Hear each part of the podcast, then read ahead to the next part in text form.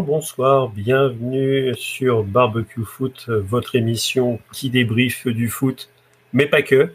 Et ce soir en particulier, c'est une émission euh, vraiment, vraiment particulière qu'on vous propose, avec euh, ce soir un seul acolyte du barbecue habituel, qui est Clément Fantôme. Ça va mon Clément? Es-tu bien sur cette, euh, sur cette trêve internationale? Qui s'éternise comme toutes les trêves internationales Oui, bonsoir. Oui, ça va. Bah, il y a eu quand même d'autres, euh, comment dire, d'autres affaires euh, dans le football euh, en dehors de l'international, notamment euh, du côté de la capitale bretonne. Donc, on en parlera peut-être en fin d'émission. Mais voilà, oui, bah, il, il s'est passé quelque chose à Brest? oui, Brest, il y, a eu, il y a eu une tempête. Ils ont dû reconstruire le stade. Non, mais voilà, euh, trêve internationale. Donc, bah, vous voyez, on est, on est très nombreux. Hein, franchement, tous les, tous les meilleurs sont là. Mais non, non, on est très content parce qu'on a, bah, je permets de le, vas-y, vas-y, de le présenter. Donc, on a Eric, Eric Prissette qui est avec nous ce soir. Euh, Bonsoir. Salut Eric un ancien footballeur bah, qui va se présenter. Et, euh, lui, il a pas de pseudo, euh, il a pas de pseudo merguez parce que c'est son vrai nom, voilà. C'est mon vrai nom. Euh, ancien international lillois. Comment vas-tu, mon Eric? Mais ça va bien, merci et bonsoir à, vous deux. Hein. écoutez, ravi d'être là avec vous, de partager ce petit moment. Voilà. Donc tu vas nous parler un peu parce que bon, on voit bien que tu es plus tout jeune. Même si, alors je dois l'avouer, je connais Eric personnellement, il a un physique, euh, voilà, il approche euh, les 60 ans, mais il a un physique de de trentenaire. Ouais, ouais, c'est dans ah, non, non, non, il, mais ça, va, ça va. Il, est bien en forme, il est beau et euh, voilà, il va nous parler. Euh, tu vas nous parler, bah ouais, reconversion après le foot. Qu'est-ce qu'on fait hein C'est pas le tout. Il y a beaucoup, il y a beaucoup de choses à dire quand même là-dessus. Bon alors il faut, faut, rappeler, faut rappeler quand même parce que ça fait quand même longtemps. Euh, j'ai joué entre 82, mon premier match à Marcel Sopin avec Lille. Euh, j'ai fini en, ouais. à Marcel Sopin à Nantes. Et, euh, et j'ai fini en 92 ou 93 à Châteauroux avec Victor Zvinka qui était mon coach à l'époque ah et une équipe où on était avec Dominique Bijota, Guy Mengual et c'était Monsieur Denisot qui était président. Alors, pendant tout ce temps, enfin, j'ai passé la, majeure partie de mon temps à Lille, où j'ai fait ma formation euh, à partir de 15 ans, où euh, de 15 ans à, 18 ans, j'étais au centre de formation avec Monsieur Jean Parisot à l'époque, qui était un éducateur euh, incroyable. Et c'était José Arribas qui était entraîneur de la première, et Arnaud dos Santos qui est arrivé qui était joueur de l'équipe à l'époque et euh, à partir de 81-82, je pense, 1981-82, a entraîné l'équipe. J'ai commencé à jouer moi, en 82 ou en 83, je sais plus. Ouais. Euh, voilà. Donc on va, on va en parler plus tard? On va en reparler tout à l'heure? vous, vous, donnez, vous donnez donc 10 ans, 10 ans euh, au, au, plus haut niveau. oui, mais alors encore une fois au plus haut niveau, mais il faut rappeler, j'étais un joueur tout à fait moyen de première et seconde division. C'est-à-dire que euh, déjà, on était 12 ou 13 joueurs. Il faut se rappeler que sur une feuille de match, il y avait 13 joueurs seulement. Donc c'était déjà une telle bataille la semaine pour se retrouver dans les 13. Aujourd'hui, il y a 18, 20 les joueurs. Groupes 18, c'est vrai. C'est vrai que, ça, ça, a changé beaucoup de choses. Mais effectivement, 10 euh, ans, euh, avec ma formation, 15 ans dans le milieu professionnel du football. Super. Donc, euh, ben, je redonne la main à Arnaud, qui va nous, nous faire un petit déroulé de, de l'émission.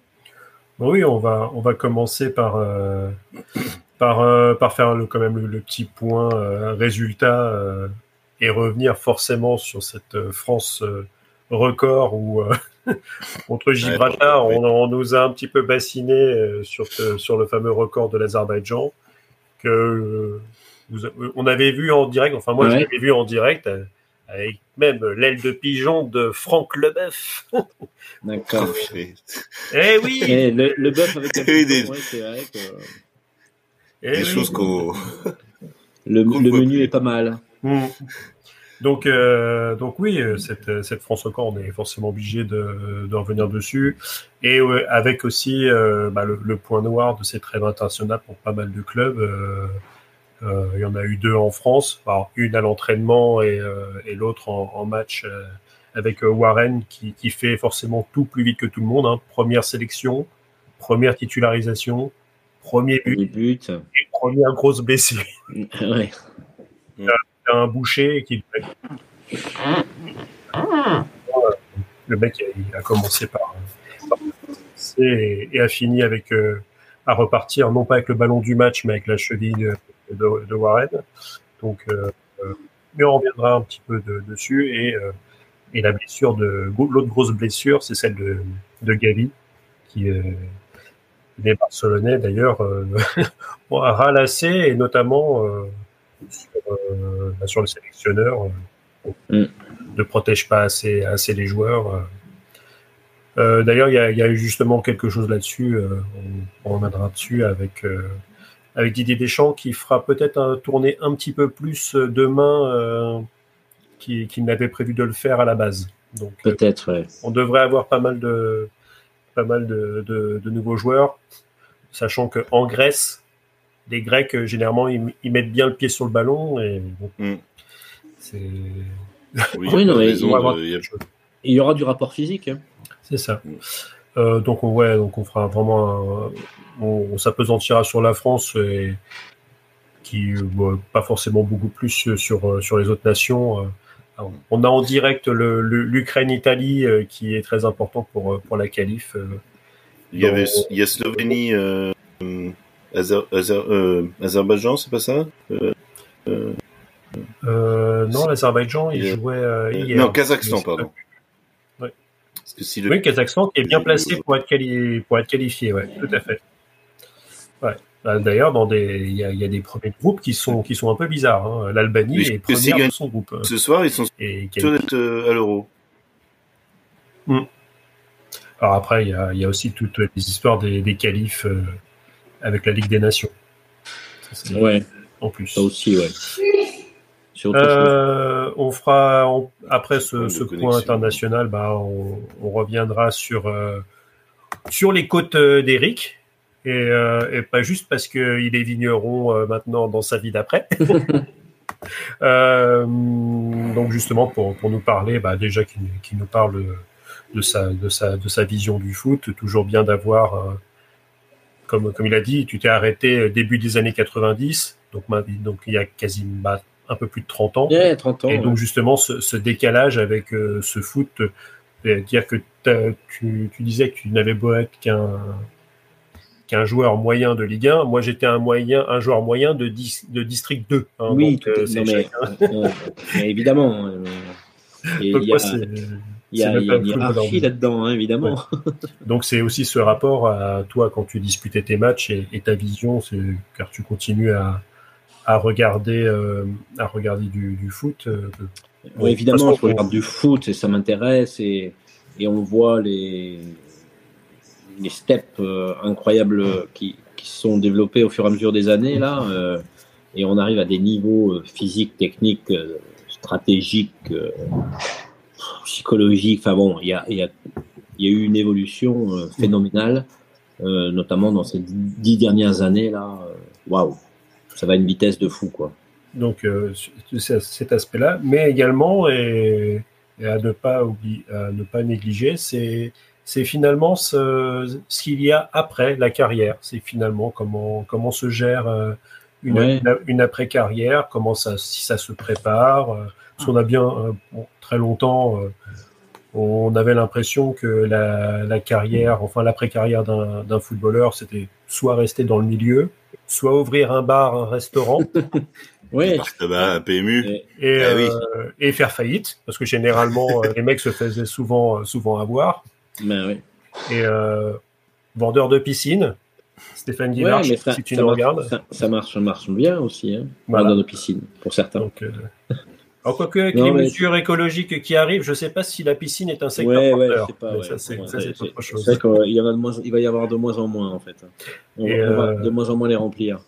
Mais toi, Eric, justement, toi, tu nous en parlais, enfin, parce qu'on a parlé en privé, mais euh, toi, tu t'es reconverti, en fait, c'était à Bordeaux pour passer. En fait, euh, c'était assez. Bah, justement, je suis dans le nord de la France, mon père étant avait construit un un bloc industriel et, j'ai failli à 30 ans, il me demandait de venir travailler avec lui, parce que c'est dans le nord de la France. Moi, j'étais dans le nord de la France, c'était assez.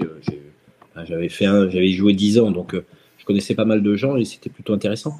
Et puis, en fait, non, j'ai choisi tout à fait autre chose parce que j'ai porté mon intérêt sur sur découvrir d'autres choses et, notamment, je suis allé à Bordeaux. À Bordeaux, j'ai fait un, une histoire incroyable puisque je m'installe à Saint-Émilion. J'avais un oncle qui était là-bas. Je m'installe à Saint-Émilion et puis euh, et puis je m'inscris à la fac de Bordeaux parce que j'avais passé un bac en candidat libre quand même, euh, ma dernière année à Châteauroux. Et je me suis inscrit à la fac de Bordeaux. Euh, j'ai fait une fac sport en fait. J'ai fait une licence TAPS et euh, la troisième année de ma licence TAPS à Bordeaux, comme j'habitais à Saint-Émilion, j'ai commencé à rencontrer évidemment, comme je parle peu, que je suis insociable, euh, j'ai rencontré pas mal de gens euh, dans le secteur du vin. Et, un an après, j'ai acheté une petite maison avec un hectare de vigne et je suis devenu vigneron en fait. voilà, et, j'avais 32, ouais, 32, 33 ans. Et donc, ben ouais, nouvelle vie, nouveau truc, mais bon voilà, c'est parti plein de tubes entre guillemets parce que j'ai mis, le, rythme et le seul rythme que je connaissais en fait. Donc le rythme du sport de haut niveau. Donc j'ai mis le rythme dans, dans, dans l'établissement de la propriété, dans la construction de la propriété viticole que j'ai eu après. J'ai mis ce rythme-là. C'était un rythme de dingue en fait. J'ai mis un rythme de dingue. J'ai rencontré des gens super sympas qui m'ont ouvert les portes. Et en même temps, ça a super bien marché. Donc voilà, en, en 10 ans, j'ai construit un cru qui était euh, plutôt intéressant. Et, voilà, euh, et, après, j'ai surfé un peu dessus. Euh, Mais avant d'arriver à tout ça, il faut voir la fin. Quand, tu as une fin de carrière comme ça, euh, que moi j'avais 30 ans, euh, je savais pas trop, j'ai eu peur, hein, j'ai eu peur. parce que j'ai eu peur de ne pas retrouver les mêmes sensations, les mêmes émotions qu'on a quand on fait du sport de haut niveau, quel qu'il soit, à mon avis. Et, ça, c'était le, le, vin m'a donné cette, énergie-là, en fait, parce que euh, c'est un produit euh, plutôt noble. Bon, y a plein, d'interactions avec plein de métiers différents à l'intérieur d'un seul. Et tout ça euh, a été. Et puis, tu as ton nom sur une bouteille, tu véhicules ça partout. Tu... Voilà, il y a un côté. L'ego, l'ego était ravi. parce qu'en général, quand tu fais du sport de haut niveau, tu en as un. Et quand tu fais ce genre de métier avec du vin après, tu en as un aussi. Donc, ça m'allait bien. J'aimais bien. J'étais rassuré quelque part. Et voilà, mais c'était, ça, a été une super expérience. Et en fait, j'ai construit la propriété et, ma reconversion au même rythme que j'ai vécu euh, le foot, en fait. Et euh, c'est peut-être ça qui m'a aidé à, bien construire mon, mon projet viticole, en fait. Ouais, donc c'est, J'imagine même pas si Neymar se met se fait dans la reconversion. Ouais. Ça sera peut-être pas le même rythme. Lui, il boira directement la bouteille qu'il produit, quoi. Il, la partagera. C'est un mec qui partage. C'est ça. Ouais, donc en fait, c'est le. Il fait poster tous ses amis dans les dans les lignes. Euh, il va avoir de la main d'œuvre euh, en, conséquence.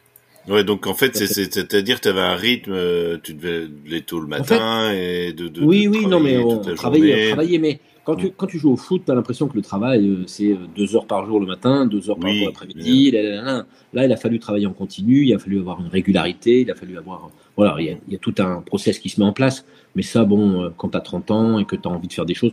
Puis bon, moi, j'avais fait des choses, si, tu veux. À, 18 ans, j'ai acheté un appartement. À 22, je l'ai vendu. À 23, j'ai acheté un immeuble. J'ai fait 10 appartements. Enfin bon, voilà, j'ai toujours été un peu. j'ai fait plein de choses en même temps, plein de trucs.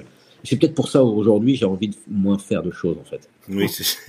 non mais, j'en parlais il y a, je m'excuse de, je fais une petite parenthèse, mais j'en parlais tout à l'heure et euh, le fait d'avoir eu euh, deux vies euh, fortes, construites, euh, énergiques, plutôt rapides et tout, ben, fait qu'aujourd'hui, à presque 60 ans, c'est vrai que j'ai plus envie de pas de la mal à couler douce, c'est pas ça, mais d'avoir d'autres projets et surtout des projets qui sont pas qui sont pas dans le dans le business ou dans, dans, dans la reconnaissance à, à, faire quelque chose. Quoi. Oui, de, de, de, de, voilà, et puis de, de lever le pied un peu, de pas te, lever le matin en disant tiens qu'est-ce que voilà, est-ce que on bombarde, on bombarde, on bombarde. Non, non, non, ça y est, ça, ça commence à se calmer un peu quand même. Non, mais en plus, ce qui est intéressant, c'est que toi, tu as commencé, euh, ce que tu me racontais euh, quand on, bah, se connaît personnellement, donc euh, tu nous racontais qu'en fait tu t'as pris le sécateur et t'es allé sur la vigne. Ah oui, non, toi, voilà. j'ai pas, pas rigolé, ouais. J'ai fait, tous les boulots, j'ai fait tous les boulots de, du vignoble et, mmh. et au bout de deux, deux ans dans le vignoble, hein, quand je commençais à tailler, euh, qu'il faisait froid et que les doigts, euh, tu as peur de te les couper quand même de temps en temps, mhm. que tu tires, tirer les bois, c'est-à-dire enlever tous ces sarments de vigne et, que ces sarments de vigne te claquent au visage, machin, tout. Un moment, tu te dis, quand est-ce que ça s'arrête? Quand qu'est-ce qu'il faut faire pour passer à autre chose en fait? Pour que quelqu'un d'autre le fasse à ta place et que toi tu fasses. Eh ben, il faut faire du très bon vin, il faut s'appliquer, il faut chercher, il faut savoir, il faut connaître ses savoir ce que c'est qu'un sol, un sous-sol, euh, un pied de vigne et pourquoi et comment, quand, quand, où, pour qui, savoir à qui le vendre, voyager. Et, puis bon, voilà, j'ai fait ça, j'ai appris sur le tas et j'ai voyagé beaucoup derrière. J'ai pris mes bouteilles, je suis allé, euh, je partais, euh, c'était avant 2001, donc je partais aux États-Unis comme ça avec mes deux bouteilles pour absolument faire goûter à, des gens qui, comptaient dans, le vin, quoi. Hmm. Et j'avais aucune crainte de ça, avec un anglais magnifique d'ailleurs. Oui, oui. Vous pouvez l'imaginer. Bah, comme les Français, voilà. on n'est pas tous à parler, euh, je sais pas combien de langues, hein, monsieur, monsieur. Oui, oh, non, mais hein non, mais, non, mais c'est intéressant parce que tu, tu parles d'un rythme. Enfin, est-ce que le football, t'as quand même, tu vois, t'as, as aidé pour, euh, pour, pour. En fait, il m'a donné du rythme. Voilà, c'est ça, c'est ça qui est intéressant, tu vois. Et quand tu parles de bon vin, tu vois, tu peux parler aussi de, ben, t'as une équipe. Euh, t'as une équipe qui, qui, avance pas, qui est, qui est tu vois, enfin. Oui, non, mais on a. et, et, tu, tu vois, tu parles de beau football aussi. Tu, hein. tu, voilà, tu veux produire du beau football, toi, tu veux produire du bon vin. Tu vas, tu te dis que si tu produis du beau football, tu vas, euh, tu vas, tu vas réussir. Enfin, c'est. Je pense qu'il y a tout qui va ensemble. En, fait, euh, il y a, enfin, c'est vrai que tu me connais un peu. Je, je suis quelqu'un avec du, avec de l'énergie en fait. Mm même si je veux plus la mettre au service du, boulot entre guillemets, parce que euh, moi en tout cas, euh, j'ai de l'énergie, j'ai de l'énergie à, à, partager des choses ou à ceci cela. Donc euh, voilà, ça c'est et en fait c'est ça qu'il faut, c'est l'énergie. Quand tu as de l'énergie, après, euh, selon les, les, les sujets, que ce soit au boulot ou ailleurs, ben, c'est plutôt positif en général, enfin de l'énergie positive. Évidemment. Non, mais ce que je trouve intéressant dans ton, dans ton expérience, c'est que toi déjà, bon, t'es, t'es, t'es, t'es plus euh, plus âgé que, que les footballeurs actuels. Enfin, tu vois, il y a des footballeurs qui achètent des, des vignobles. Enfin, je pense à, je sais pas si tu connais euh, de nom, mais Clément Grenier, par exemple, qui achète des... Oui, ils ont, il y en a plein qui ont acheté des vignobles, mais, mais, ils ont acheté des vignobles en tant qu'investisseurs. Voilà, c'est exactement. Et toi, ce qui est intéressant, c'est que toi, vraiment, tu tu t'as mis la main à la pâte. Enfin, c'est ton vin. Tu, enfin, ah, je, non, mais moi, je connais tout de A à Z et je, je vinifie, et je peux vinifier demain matin et euh, voilà. Exactement. il n'y a pas de souci, quoi. Dire. Donc euh, ça, non, non. Moi, j'ai fait des choses de l'intérieur. Hmm. Non, non, mais c'est intéressant. Euh, voilà. Et par rapport à, alors, est-ce que par rapport justement à toi, ce que tu as, connu, euh, est-ce que, euh, bon, par peut-être parler aussi d'autres enfin d'autres aspects un peu moins agréables, mais est-ce que tu as connu des footballeurs, euh, des copains ou, ou des, des, des, mecs que tu connaissais qui se sont un peu perdus justement, qui ont eu du mal à... Bah, on a plein de gens qui se perdent. Oui, oui, j'en connais plein qui se sont mmh. perdus. Après, euh, est-ce que euh, c'était des grands joueurs à l'époque? Je sais pas, mais c'était des bons joueurs. Mais à un moment ils se sont perdus parce que euh, parce qu'ils n'avaient pas euh, bon il leur a manqué l'entourage peut-être euh, les situations familiales sont pas toujours faciles. Enfin bon il y a beaucoup d'éléments hein, non mais moi je parle par exemple de ton époque enfin il y a un, un, cas qui est très connu enfin pour les plus vieux hein, comme moi. Les, les jeunes iront regarder sur Wikipédia mais tu as José Touré à Nantes euh, oui, mais José, classique. Lui, il a, un grand joueur. Il a grillé, euh, voilà. Les... Il s'est perdu, parce qu'il vivait ça de manière comment dire, euh, waouh, il, brûlait la, il, la chandelle, par, debout, la chandelle par les deux bouts, quoi. Ouais. il, y avait, un gros problème de drogue. Euh. Oui, voilà, non, mais. oui, évidemment, il y avait, il y avait la, il y avait tout ce qui brille quand, quand on est une star. Hmm. Et à un moment ou à un autre, euh, voilà, et pas le comportement, le comportement adapté avec ça. Il y avait un comportement, bon, c'est une étoile qui a vite, vite, vite cessé de briller parce que justement, euh, il a trop brillé à un moment ou à un autre. Il a été trop, trop, trop dans la lumière, entre guillemets. Euh, c'est pour ça que c'est à mettre en, bah, justement en, lumière par rapport à ce qui se passe aujourd'hui. Bien, sûr. Il faut, imaginer un, José Touré à l'époque. aujourd'hui. Hmm. Il, serait, euh, il offrait des, des, émissions sur lui, comme on, on en, ah on a fait sur Ronaldinho, on en fait sur Neymar. José Touré, il a, il a largement le, les niveaux de, hein, des Griezmann, des, des, hmm. ceci et là de, de l'époque. mais le contexte était complètement différent, évidemment. Mais euh, justement, toi, le fait que tu étais moins, euh... enfin, t'étais pas une star, t'étais connu. Non, euh, loin de là. Non, mais je veux dire, t'étais quand même titulaire à Lille, t'étais, voilà, t'avais, tu tenais, tu tenais, euh, enfin, Lille n'était pas une équipe aussi non, performante. Non, une équipe moyenne de première division. Voilà. Et après, j'étais champion de seconde division avec Le Havre. J'ai fait mmh. un an là-bas. Donc voilà, oui, il y a quand même, mais non, mais ça t'a peut-être aidé aussi à, à pas justement euh, te dire, bah voilà, moi je vais pas péter un câble après. Enfin, il y avait pas de raison, quoi, peut-être. Non, mais tu sais, je connais, je connais ton caractère aussi, mais on se connaît, on se connaît. Euh, enfin, on, on, sait comment, on sait comment la vie se passe. On a ce fil au milieu même là, hein, euh, le white side, le black side, comme on les appelle. Mm. Et puis à un moment ou à un autre, on a le droit de descendre un petit peu du côté du, du, black side mm. parce que c'est tout ce qu'il y a. Euh, enfin bon, il y a, d'autres, et des vrais philosophes qui nous en parlent bien de ça, mais c'est tout ce qui est d'intéressant à aller chercher dans cette, dans cette limite et hors limite même. Mais l'important est de revenir. Hmm. Et le problème, c'est que le foot ou José Touré ou autres, peut-être, sont des gens, ou Neymar, sont peut-être des gens qui ont du mal à, à revenir à un moment ou à un autre à la norme. Et, en fait, la grande difficulté, elle est là. C'est de revenir à la norme. C'est de, de, de, revenir avec un comportement. Mais c'est pas que pour les sportifs, c'est que c'est bon pour les politiques, c'est bon pour tous les gens qui gagnent beaucoup d'argent. c'est bon pour c'est bon pour tous les gens dont on parle beaucoup à un moment ou à un autre et qui à un moment ou à un autre se perdent là-dedans. Bah, les, Donc, les, stars, les, les, Gainsbourg euh, pour les plus vieux. Euh, voilà. il y a plein, plein, plein de phénomènes. mais euh, je dirais que ça, c'est, ce sont des hyper stars. Alors, il faut faire attention parce que euh, les, les hyperstars sont dans un truc où ils touchent plus terre et à partir du moment où ils ont plus touché, commencé à plus toucher terre, ils touchent plus terre jusqu'à la fin de leur vie. Donc c'est difficile. Mais euh, je parle de gens qui, euh, comme à mon niveau ou à un moment ou à un autre, ok, on, on est, euh, on a l'impression qu'on touche plus terre, mais il faut vite revenir sur terre parce que c'est qu'une impression quoi. Hein. on est tout petit, on est tout, tout machin, on n'est pas des stars. Et, et de temps en temps, on a des comportements comme ça parce que bah, parce qu'on a 20 ans, parce que ça brille, parce que on a un peu d'argent, parce que parce que beaucoup de choses sont faciles. Mais euh, tu, tu disais ouais même si t'étais pas trop connu, euh, enfin par Lille euh, du, du, grand public. oui. dans, dans, le milieu, enfin on en a parlé un peu ensemble. Dans le milieu, tu, tu connais. Enfin il y a. Enfin, il n'y a pas cette catégorisation parce que t'es, on peut en parler. T'es quand même très ami avec avec un ancien avec, des, avec des, joueurs, des joueurs de ma génération. Oui, bah, euh, si tu veux. Euh... Bah, je parlais de, de Jean-Pierre Papin, tu l'as connu. Enfin, oui, euh, mais euh, bah, Jean-Pierre, oui, euh, mais on se connaît bien hein, parce qu'on a à peu près le même âge, il est un peu plus vieux que moi, mmh. mais quelques mois. Mais, lui, par contre, ça a été une star, quoi. C'est voilà. Oui, c'est aussi il est venu du côté de Bordeaux, Jean-Pierre. Oui, il était à Bordeaux, et, mais qui s'est, qui, je dis pas qu'il s'est perdu à un moment ou à un autre, mais bon, qui a eu des difficultés aussi. Tu vois, il, a, il, a, essayé d'entraîner et tout. Tu vois bien que ça n'a pas toujours été euh, si facile que ça. Mais comme c'est un, c'est un, un, bon mec euh, sur le fond, c'est un mec, euh, c'est un, un tellement bon mec sur le fond qu'il a toujours rebondi et, et qu'aujourd'hui, bon, il est à Marseille, il est, il est, il est en représentation, mais mais, mais voilà, il, il, est bien et il mérite ce qu'il fait là parce que c'est un bon mec encore une fois. Mais c'est pas facile.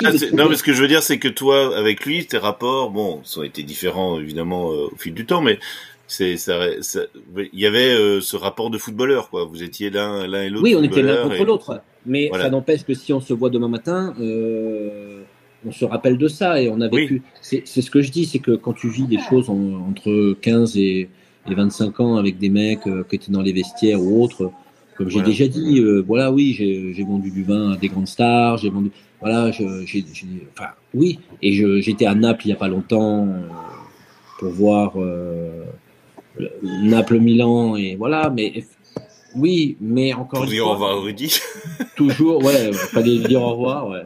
Et, toujours euh, dans des, voilà, évidemment. Après, moi, j'ai joué avec Galtier, j'ai joué avec, j'ai joué de Gamerich à Solaire, à Galtier, à, je veux dire, euh, avec des gens, on peut, avec Abedi Pelé, avec euh, Jocelyn Gloma, avec mmh. Bernard Lama, avec euh, bah, tout ça, c'est des mecs, voilà, et, et, ils ont eu des grandes carrières, eux, internationales, et tout.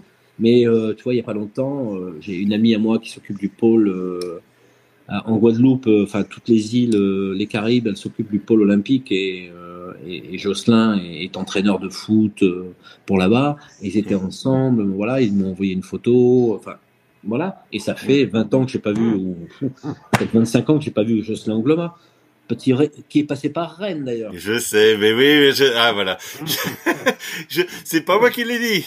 Non, c'est pas moi, c'est pas moi qui l'ai dit. C'est moi, c'est moi. Voilà.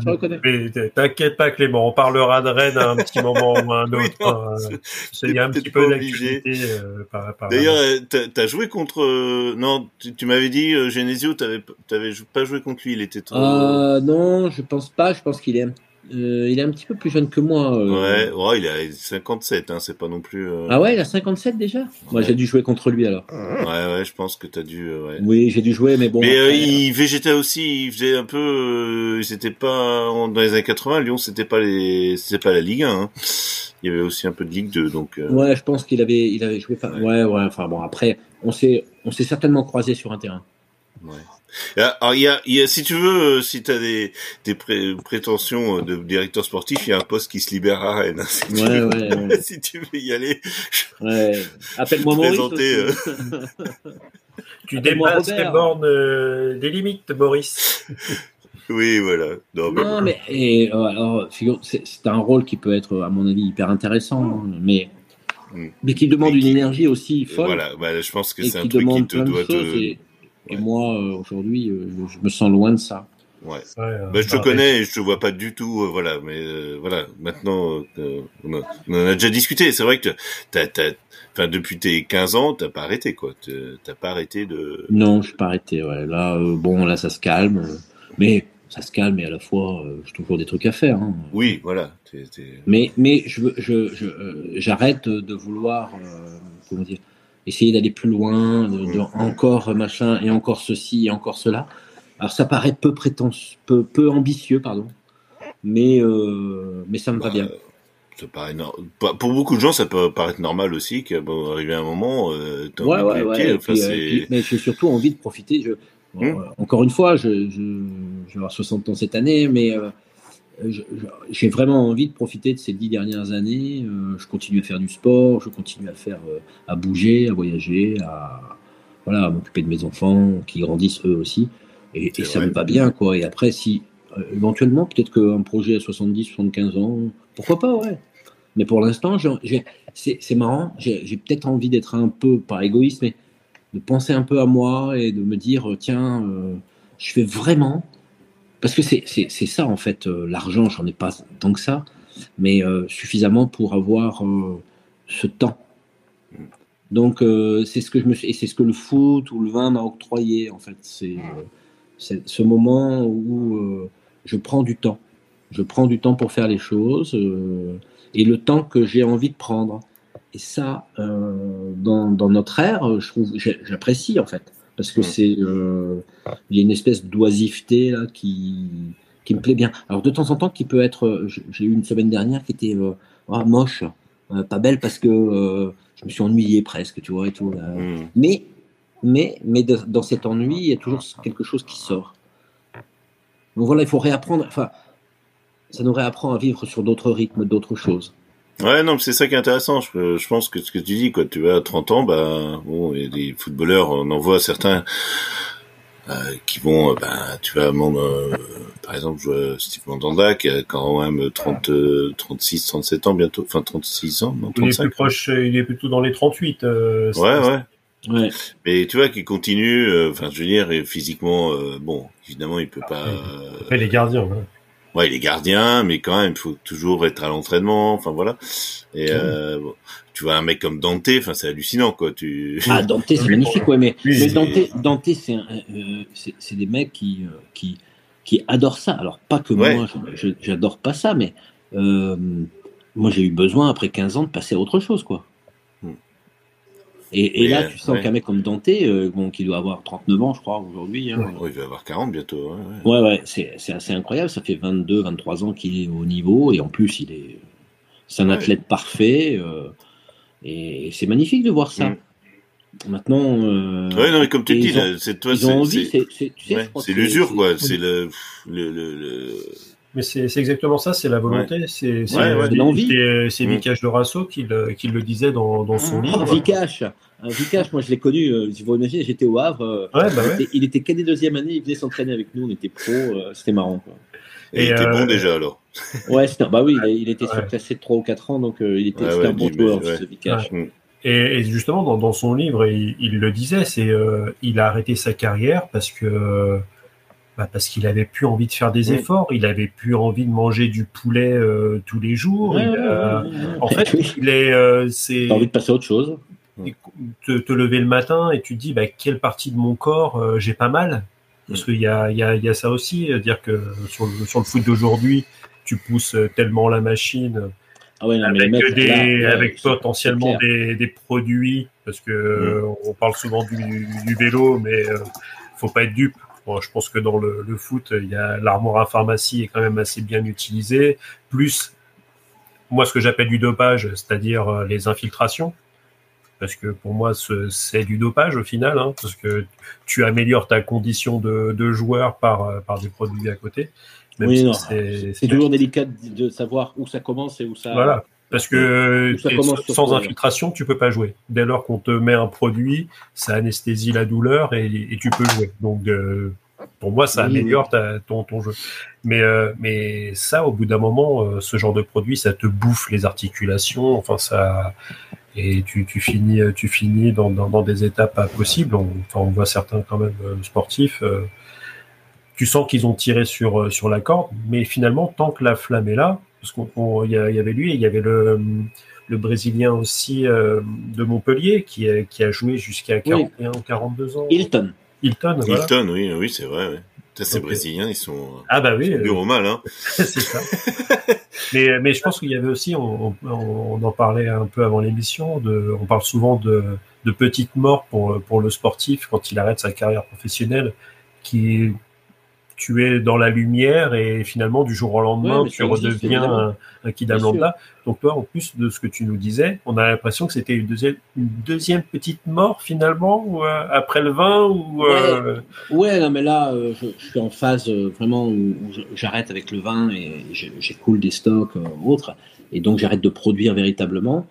Mais mais il y a d'autres choses qui m'intéressent à ça parce que mais ce, ce cette mécanique là euh, cette mécanique du quotidien ou ce, boulot avec euh, on fait du vin, on va le vendre, tout ça, euh, voilà, ça va, j'ai fait le tour, ça fait 25 ans, très bien. maintenant, je, me cale un peu, je profite de ces deux petites années là où, je suis à Vienne et pour plein de raisons et, euh, et pour euh, entrevoir quelque chose de différent encore et peut-être, mais je te dis, un autre projet, mais euh, avec d'autres, d'autres visions, d'autres vues en fait. Mais en tout cas, comme, comme pour la première retraite, ça se prépare. Non, non, mais voilà. pour pas se retrouver devant le un vide. Ouais, ouais, je, je, regarde un petit peu les choses et je vois un peu et on, et on verra dans, dans quelques temps. Mais je suis pas inquiet sur le fait que euh, à un moment ou un autre, il y a quelque chose qui, qui m'émoustille un petit peu et qui, qui réveille je pense, euh, les, les, les, besoins euh, nécessaires de, de, de se bouger. Connaissant l'animal, je sens que voilà, il, on verra, il tiendra pas en place. Il tiendra pas en place. On verra, on verra. on verra. Bon, alors, on en est où de cette trêve internationale alors? Eh ben, là, les, les, matchs de ce soir euh, viennent euh, de reprendre. C'était la mi-temps. Donc on a, on a toujours 0-0 entre l'Ukraine et l'Italie. La Slovénie qui a ouvert la marque euh, sur péno ah, contre, contre, le Kazakhstan. L'Angleterre qui est menée en Macédoine du Nord 1-0, pareil sur, ah, sur, sur penalty. Ah bah tiens, j'entendais justement sur Eurosport là, qui, sur comment il s'appelle Southgate, là, qui était un petit peu controversé. Euh. Ah ouais, Comment c'est bah, bah, bah, le, gros souci de l'Angleterre, enfin pour beaucoup d'observateurs, c'est que avec la France, ils possèdent peut-être euh, les, les, meilleurs 20, 23 euh, d'Europe, si ce n'est presque du monde, et que à la tête, bah, tu as quelqu'un qui a un peu du mal à exploiter tout ça. quoi. Alors après, il leur manque aussi leur, leur playmaker Bellingham qui, qui, qui s'est aussi blessé avec, avec le Real. Donc, pour le coup, Bellingham pas là, c'est dans l'entrejeu, il y a, y, a, y a, un beau petit trou du côté d'Angleterre. Même si normalement, avec, avec tout ce qu'ils ont en magasin. Bon, ils ont quand même du stock. Hein. Oui, dire, normalement, quand tu joues contre la Macédoine, tu as, as oui. mettre la, la pression, au moins offensivement parlant. Oui. Donc, euh, mais bon, ça. Mais après, et en plus, c'est important pour eux parce que s'ils gagnent pas ce soir, ils, ne seraient pas tête de série, donc euh, ils se taperaient un, un des gros. Et vu qu'on a de la chance, ça sera forcément pour nous. Eh oui, forcément. un, un, petit France-Angleterre à l'Euro, il euh, y a beaucoup de gens qui, qui aimeraient. Hein. Ah oui. Euh, Intéressant. Ouais. Mais le dernier Euro, on a, c'est bon, on a fait le Portugal, on a fait l'Allemagne et on a fait la Hongrie. Euh, c'est pas mal. La Hongrie qui, qui, qui, euh, bah, qui, performe bien et qui finit ce premier de leur groupe, euh, il me semble. Premier ou deuxième Ils sont euh, premiers devant la Serbie. Euh, 5 victoires, 3, 3 nuls. Bon, ah, on peut pas... saluer, puisque, puisque nous sommes tous les deux domiciliés en Autriche, on peut saluer quand même la performance de, des Autrichiens. Autrichiens. Ouais. Quand même, sont... bon, ils sont allés gagner en Estonie, mais ils... les, les, les, espoirs autrichiens aussi. Et oui, bah oui, contre les espoirs français d'ailleurs. Et le Kazakhstan qui vient de ré... d'égaliser. Eh ben, tu vois, comme quoi, hein, les, les Kazakhs, euh, les Kazakhs euh, rouges et rouge et jaune. On se croirait, c'est les Kazakhs, on se croirait. Rouge, on va dire rouge et noir. À hein, Hauteuil. Sans, sans, être chauvin. Euh... Non, rouge ouais. et noir, c'est ça? Ouais. Ça, c'est rouge et bleu, toi. Ah, parce que parce oui, l'Autriche euh, finit derrière la Belgique euh, à, avec, à un seul point. Hein. Oui, bah non, à 19. Ouais. Euh, et, devant la Suède. Ouais, voilà, c'est ça. Enfin, pour l'instant, mais ils ont encore un match, je crois. Non, non, c'est fini. Ah non, c'est fini, oui. Ah oui, c'est vrai. C'est un groupe à 5. les, toutes les équipes ont joué 8 matchs et et l'Autriche euh, finit largement devant la Suède. Hein. Ouais. La Suède finit avec, avec 10 points, seulement euh, troisième. Donc, euh, donc voilà. Bon, bah, ça, comme ça, ça nous permet. On a fait un, déjà un petit, un petit passage sur les différents groupes. Euh, voilà, on peut les faire dans l'ordre. Hein. Le groupe A, de, donc c'est l'Espagne et l'Écosse euh, qui se qualifient. La Norvège, euh, troisième. Ah, donc pas de l'euro, donc pas de ballon d'or. Bon, ça, ça, ça, veut rien dire. Hein. Ça, c'est, ça marchait pour euh, pour Messi hein. l'année prochaine. Euh, à moins qu'il nous ouais. regagne une Copa América ou une Coupe des États-Unis, ça suffira peut-être pour qu'il soit nommé au Ballon d'Or. Enfin, bon. Ah ben non, pour Mbappé l'année prochaine, parce que Mbappé va gagner et la, euh, et la Ligue des Champions et le, et le, et le champion d'Europe. Ben oui. Ah oui, les, champions, il peut la gagner s'il si, est transféré au Real de Madrid au mois de janvier. Oui, il peut la gagner effectivement. ouais, je sais pas. Euh, sachant euh, qu'il y a les, surtout les JO, s'il fait euh, s'il fait euro plus plus JO. il veut faire euro plus JO. Hein. Ouais, il, ça dépendra de son futur employeur. Il veut tout faire, il veut tout faire. Il veut, voilà.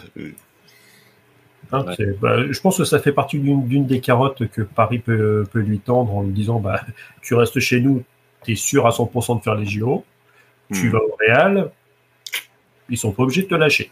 Donc, euh, mais ça, c'est pareil. Je pense ouais, bon. Si, On si en saura plus faire, un peu plus tard. Si tu peux faire venir le joueur. Il va y avoir euh, beaucoup, beaucoup de papiers là-dessus. Mais... Euh, ah bah, de toute façon, il y en a déjà. Hein, les... On le saura au dernier moment. Nos, nos chers journalistes. Je sais pas si. Euh... Tiens, bah d'ailleurs, ouais, c'est une bonne question. Les, les, rapports que tu avais avec, avec la presse à l'époque.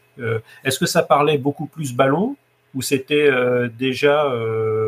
Alors. C'était les, plus les journalistes qui les intéressaient. Euh, Patrick Urbini, journaliste de l'équipe avec qui je m'entendais super bien. Il y avait Pierre Ménès à l'époque aussi qui commençait. Euh, voilà, après, moi je connaissais plutôt les. C'était les deux mecs de l'équipe que je connaissais un peu. Et après, bon, c'était surtout les gens de la Voix du Nord, la Voix des Sports, euh, Nord Matin, tout ça. Euh, France Foot, on avait quelques mecs de temps en temps, mais il faut imaginer, euh, le, foot est vraiment redistribué à la télévision à partir de 84. D'ailleurs, je pense que je dois être le, sur la feuille de match euh, du premier match. Euh, ça doit être Lille-Paris Saint-Germain, commenté par Charles Bietri en 84. Donc tu vois, on doit être à peu près dans les, dans les clous.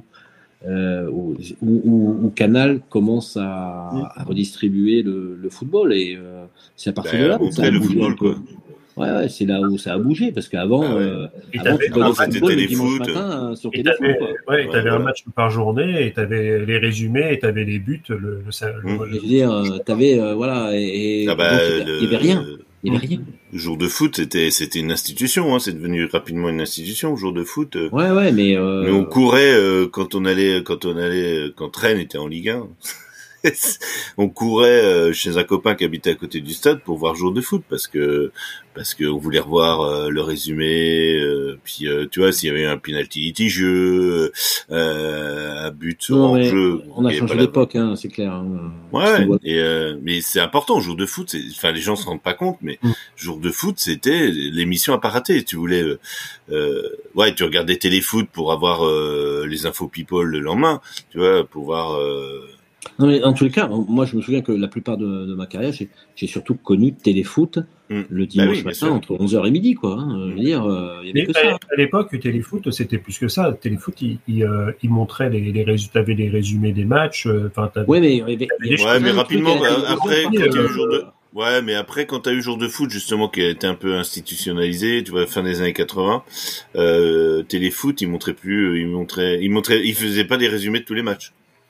Non, mais ça parlait, ça parlait, un petit peu plus de football. C'est-à-dire qu'aujourd'hui, euh, tu as quand même. on parlait de journaliste, si, Didier Roustan, bien sûr. Oui. Didier Roustan, que, que je connaissais. Enfin, euh, ouais. Oui, c'est quelqu'un qui. Et on voit d'ailleurs. Euh, on voit, un, poète, un, vrai, un, vrai, amoureux du foot. Oui, non seulement c'est un poète, mais euh, en fait, nous, quand on est joueur, de temps en temps, on peut être un peu critique sur la façon de regarder euh, les joueurs, euh, notamment les journalistes. Parce que euh, on n'a pas l'impression qu'ils voient les mêmes choses que nous, mm. pour plein de raisons. Parce que nous, encore une fois, quand on voit les choses de on voit les choses de l'intérieur, donc on, a toujours un regard un petit peu différent. Bah, tu peux pas être dans la loge à manger des typhons et regarder le match, c'est pas possible. Et, et par contre, quand j'entends et quand j'entends la sur l'équipe Mag, sur l'équipe TV, pardon, quand j'entends Didier Roustan parler, à chaque fois qu'il parle, il a une pertinence incroyable. Il a une, une précision. Euh, ses mots sont euh, là où ils doivent être pour, euh, pour décrire quelque chose. Vraiment, il est là-dessus.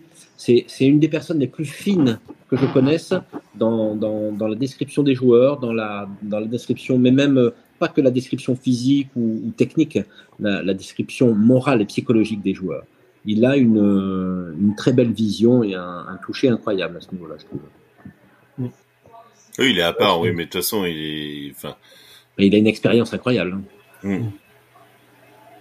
Mais c'est vrai qu'il lui, il a commencé à commenter. Enfin, il était sur la, sur, il était à Je pense qu'il a commencé en 75, 70, non? Ouais, ouais. Ouais, bah, ouais. je suis aussi loin que je me souvienne euh, sur les coupes du monde des années 80.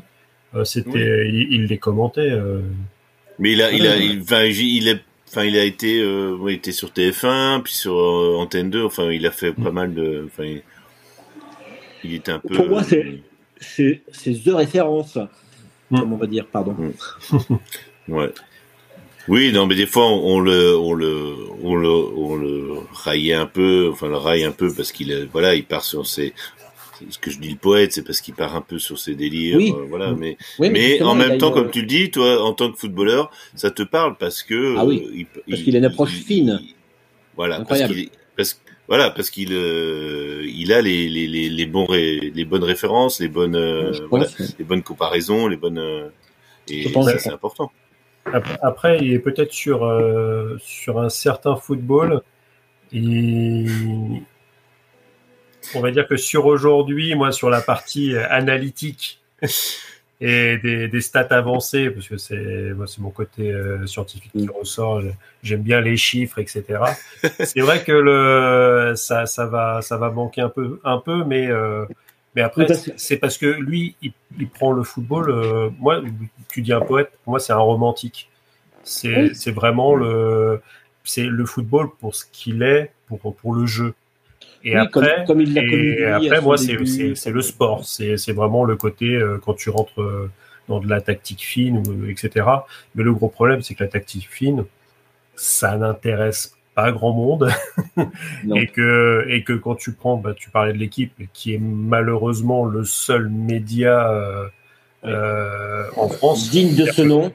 Bah, le gros mm. souci, c'est que en plus avec leur politique, euh, ils ont fait en sorte qu'il n'y ait aucun autre euh, journal quotidien qui traite du, du sport.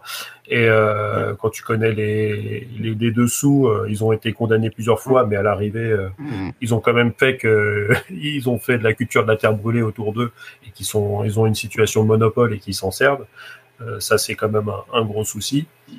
Sans compter le fait qu'il n'y a pas de presse non plus euh, euh, proche des clubs, comme tu peux avoir avec Mundo Deportivo, qui est proche du Barça euh, en Espagne, ou, As ou Barca proche du Real. Tu n'as pas de la presse partisane, mais, mais presse partisane qui finalement reste quand même un peu critique. Tu vas l'avoir avec les nouveaux, avec les podcasts, avec Internet ou ce genre de choses, mais tu n'as pas de presse. en presse papier, c'est clair, en presse papier, ça s'appelle l'équipe. Et ils ne cherchent rien d'autre parce que il euh, n'y a rien d'autre. Bah non, c'est mm. un gros. Après, mais après, il y, a des, y a des locaux, comme voilà, il y a des pages Il y a des locaux, y a des locaux euh, qui quand même chaque, chaque région de... défend un petit peu, voilà. enfin défend, euh, parle un petit peu de son secteur sportif, mais euh, c'est vrai que après, d'un point de vue national. Euh... Après, il y a les pages de sport vois, des, exemple, des, des, grands journaux. Ouais. Sur, sur, mais les locaux, euh, les locaux sont utiles. Par exemple, je vois l'Est républicain avec Sochaux quand même, qui a été un cas, enfin, euh, un peu particulier cette année. Ouais. Non, mais je veux dire, la direction de Sochaux, euh, voilà, ça, et c'est quand même l'Est républicain euh, qui a ressorti quand même, euh, qui, a, qui, a, ressorti tout ça, qui a été menacé par par les mecs qui étaient au club à l'époque, Samuel Laurent et compagnie, enfin toute cette clique de de de, de, de nuisibles. Et c'est quand même le, tu vois, un journal. Euh, oui. Bah, en, en, aussi pour soutenir euh, le club. Hein, voilà pour. C'est ce qu'il fallait pour soutenir le club, oui, c'est clair. Ouais. Mais voilà. euh... mais c'est vrai que ouais, moi je vois par exemple, euh, bah des fois je, je, critique un peu aussi euh, West France que j'ai bah, par rapport à Rennes. Je dis ah c'est bon quoi, arrêtez, tu vois. De, Ou l'équipe avec Lyon. Ouais, bon, le progrès. On aura, on aura toujours, avec on aura Lyon, toujours des polémiques, enfin, hein, on aura toujours un moment donné. Voilà. Mais euh, moi, des fois, ça m'agace quand, voilà. Mais un journaliste reste un journaliste. Enfin, voilà. Moi, je veux pas, je pas de rien contre les journalistes euh, particulier. Alors, je serais, je serais un petit peu plus précis. Un bon journaliste reste un bon journaliste, et un mauvais journaliste reste un mauvais journaliste. C'est-à-dire que il y a quand même des gens euh, qui sont pas, euh, ouais, qui ont du mal à à te faire, à te faire vibrer un peu ou à te, qui ont du mal à trouver la limite entre la critique, entre, mm. euh, il y en a c'est toujours critique, donc c'est oui. fatigant, et il y en a c'est toujours encensement et c'est fatigant. Et les bons journalistes, c'est ceux qui arrivent vraiment à, à, à être oui. juste dans leur, euh, dans, dans, dans, leur, dans, leur, dans ce qu'ils vivent et dans ce qu'ils écrivent, quoi. C'est bah, pareil. Ouais, le truc c'est de, tu peux pas dire un joueur, il est nul. Tu peux pas dire il est nul. Enfin, non, ça, puis bon, moi, alors par exemple, ouais, c'est un prenons, avis. Prenons un petit exemple. Mais tu peux dire, bah pourquoi, pourquoi le, l'entraîneur euh, si on joue, on, confiance on, alors que on prend un, un petit exemple que, que j'ai en tête là, par exemple. On prend le match de Gibraltar. On prend le match de Gibraltar et on prend euh, Mbappé. Ok, on met 9 à Mbappé. Ok, moi je, je, je veux bien qu'on mette 9 à Mbappé. Mais même s'il a mis trois buts, même s'il a fait deux ou trois passes décisives. Euh. Mais on joue contre qui? On joue contre Gibraltar. On peut pas mettre. Enfin, euh, le, le, le, niveau, c'est pas possible. Euh, Fais-moi le même match contre City ou contre euh, Milan AC ou. Ah bah, je, voilà. moi je le prends hein, en tant que Parisien. Euh, trois buts, euh, trois passes décisives contre City, c'est que t'as mis au moins six buts. Mais ce que, je, ce que je veux dire, c'est que il y a là, là, là pour moi, le journaliste, bon, il faut, faut relativiser quoi. Après, c'est, c'est presque du. Oh, c'est du euh, de la no après les notes c'est un, un truc particulier. Déjà de base euh, par exemple sur, sur certains matchs le gardien ne fait rien il a 5 et en fait et sur, et sur les algorithmes de, de certaines euh, sur certains sites internet qui finalement font juste de l'agrégat de, de, données et qui mettent des pondérations en disant bah, si tu as 95% de passes réussites avec euh, trois, euh, trois interceptions, mais seulement deux balles perdues, euh, trois tirs, deux cadrés, un but, machin, etc. Finalement, tu pondères tout ça, c'était un peu l'indice canal qui faisait l'indice canal de performance. À un moment, ils l'avaient développé. Et, et, ils arrivaient à noter. Et je crois qu'ils ont un petit peu arrêté cet indice parce que finalement, bah de, surtout en plateau, des fois, ils avaient un peu du mal à, à le, justifier parce qu'eux, ils avaient trouvé que le, joueur avait fait un match correct euh, selon leurs yeux et euh, les stats avancées leur disaient qu'il avait fait un match exceptionnel ou inversement, il avait fait un, mauvais match. Donc après, c'est les descriptions. C'est le problème, c'est pas les stats, c'est ce que tu en fais. C'est comment tu les comment tu les utilises. Euh, et ça, c'est et sur les algos là, par exemple, sur sur Photmob, moi ce que j'utilise pour récupérer des stats, bah, Mbappé, il a 9,9 parce que sur, sur, sur un match où euh, bah, là on peut rentrer euh, finalement. Euh, merci de cette transition, Eric, sur le match de l'équipe de France. On, rentre sur tes datas. là, on est, on est quand même sur, sur un, match un peu historique en matière de. Moi, j'ai jamais vu ça, c'est-à-dire 39 tirs, 20 cadrés, 14 buts. si, c'est des stats que tu peux avoir en football féminin il y a quelques années où, où les États-Unis mettaient 13-0 au Chili, je crois, en Coupe du Monde. Euh, ce genre de choses, euh, mais en foot masculin, c'est quand même euh, assez rare, surtout, surtout au niveau de la France. C'est sûr qu'avec des stats comme ça, les, et les pauvres Gibraltariens dans l'équipe, ils prennent 1,6 de moyenne d'équipe. Euh, le meilleur joueur, il a 2. Euh, le, gardien, il, a, il, a, deux parce qu'il fait et encore il fait des arrêts parce que finalement il a quand même 20 tirs cadrés, c'est-à-dire qu'il fait 6 arrêts ce qui est quand même énorme pour un gardien sur un match normal. C'est-à-dire que Donnarumma, qui a fait 6 euh, arrêts contre, euh, contre Reims, il a pris 9 dans l'équipe. Mais parce qu'il a empêché euh, Reims de faire un, meilleur résultat que contre Paris. non, non, mais ce genre de choses.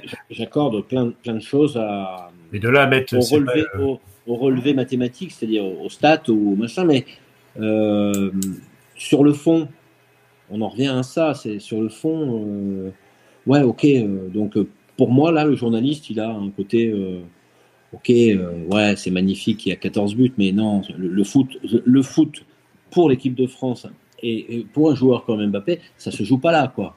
Mm. C'est pas là qu'on a envie qu'il nous prouve qu'il est le, meilleur du mm. monde. Mais dans, mais dans les livres, et finalement, et c'est ça qui est, qui est, un peu, qui est, qui est un peu bizarre, c'est qu'il met un triplé en Coupe du Monde oui, mais par contre, là, là, pour moi, il a 10 hein, sur ce match. Hein. Mais, mais à l'arrivée, finalement, sur, euh, sur les livres de compte, si on joue juste le comptable euh, du foot, bah, finalement, le, but contre Gibraltar de 40 mètres, il vaut autant que l'égalisation euh, du, du, deuxième but contre l'Argentine. Hein.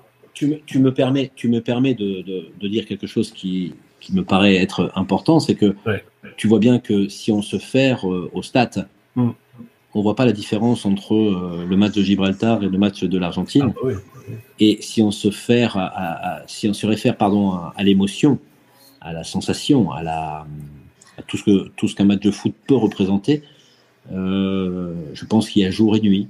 Ah, bah, bien sûr. C'est ce que même, si, même si on a perdu. C'est ce qu'on a souvent dit. Euh, ah, statistiquement, on a fait match nul, on l'a pas perdu. Mais mais, mais, à la ouais, mais à l'arrivée, le match contre l'Argentine, euh, on l'avait dit souvent, moi j'ai fini le match, j'étais vidé. j'étais mort mm. et j'étais sur mon canapé quoi. Émotionnellement, émotionnellement, euh, c'est quelque chose de trop, de très compliqué, mm. évidemment. On est, euh, on subit des émotions de plein fouet à une vitesse de fou. bon voilà, ça nous change dans notre quotidien. Hein.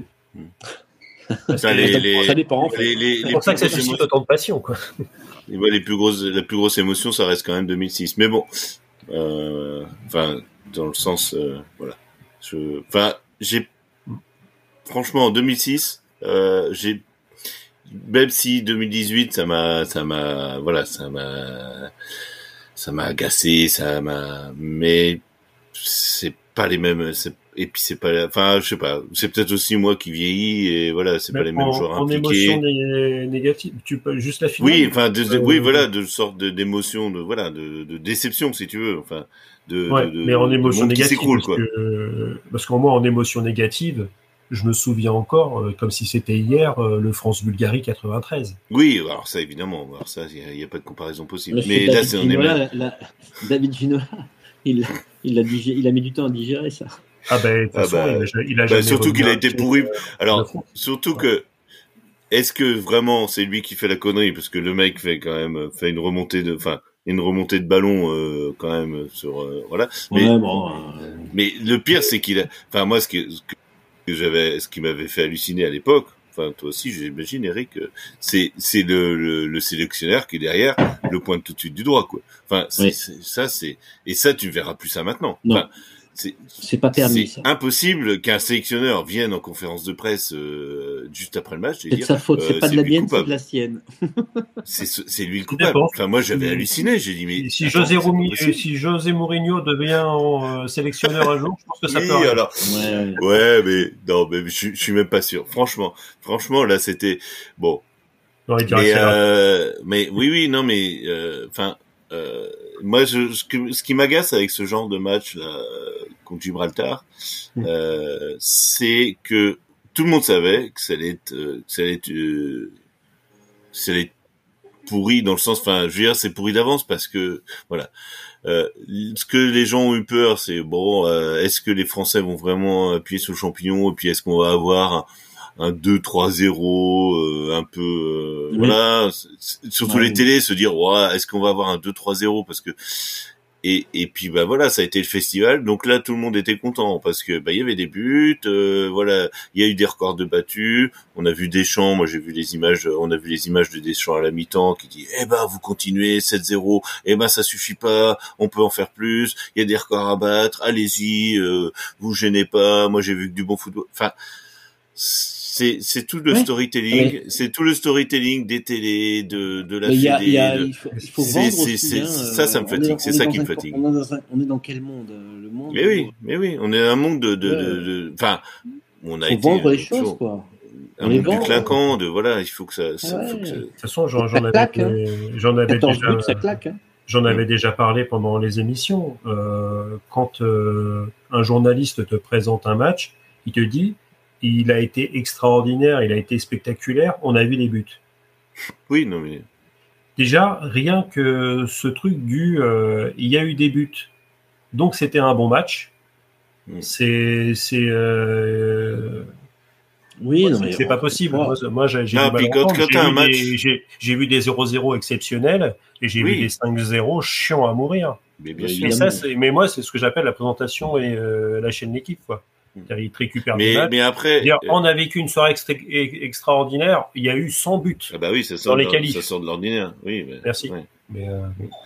mais comment dire, euh, moi, ce qui me, tu vois, puis c'est en face. T'as quelle opposition en face? Est-ce que moi, je sais pas. J'ai regardé les pauvres gars euh, de Gibraltar. Je sais même pas comment ils s'appellent. Et, ah bah, et, et, et, personne va, va citer. Enfin, aussi, il va dire le nom du gars, mais qu'est-ce qu'il a fait euh, Qu'est-ce qui ah, enfin, normalement quand celui, qui a blessé, euh, celui qui a blessé Warren, oui. faut pas qu'il vienne à Paris parce que je pense qu'il repart pas vite oublier. Faut vite oublier ce match. Ouais.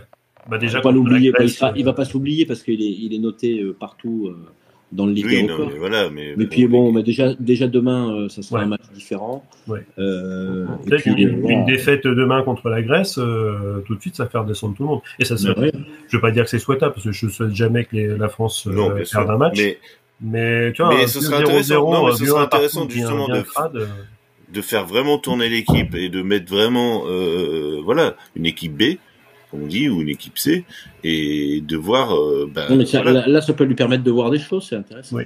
Oui, oui, mais justement, c'est déjà que dans les buts, ah, la défaite, euh, voilà, la défaite. Mais là, les, si les, c'est ça qui, qui, est agaçant, c'est parce que si euh, il met une équipe C demain contre les Grèces pour voir justement des joueurs qui n'ont jamais l'occasion de s'exprimer en équipe de France, parce que moi, je vois le match contre Gibraltar. Euh, enfin, euh, t'as connu ça, toi, euh, Eric C'était les équipes à prime. Je sais pas si t'avais. Euh, euh parce que. Après, moi, j'ai connu, j'ai connu, j'ai fait des matchs internationaux jusque 20, 21 ans. Ouais. Et alors, évidemment, hein, c'est plus facile de jouer contre non mais contre l'Islande, contre le Gibraltar au Luxembourg, que même en Coupe de France quand tu rencontrais quand tu, en Coupe de France quand tu rencontrais des, des petites équipes. Oui, bah en Coupe de France, c'est toujours voilà, on a des petites équipes et on s'est fait. Moi, je me suis fait sortir par Caen qui était en troisième division à l'époque avec Lille, on était en première. Bon, voilà, hein, on a pris cher et c'était normal.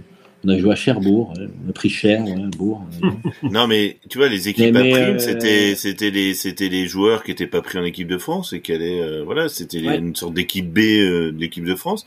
Et ça permettait à des joueurs de bah évidemment c'était pas d'avoir c'était moins médiatique, mais ça permettait à des joueurs d'être dans le dans le vestibule de l'équipe de France dans l'antichambre. Dans l'antichambre, bah, voilà. Aujourd'hui, c'est ce qu'ils appellent une pré C'est-à-dire que. Oui, mais des, tu les vois pas jouer, les gars. Tu as des pré-convocations qui sont envoyées. Tu sais qu'aujourd'hui. Oui, mais tu les vois pas jouer. 40 ou 50 joueurs regardes, sélectionnés. Ce qui est plus pareil, c'est qu'aujourd'hui, euh, les 30 mecs ou les, les 40 mecs qui sont sélectionnables, les 40 jouent dans les grands clubs.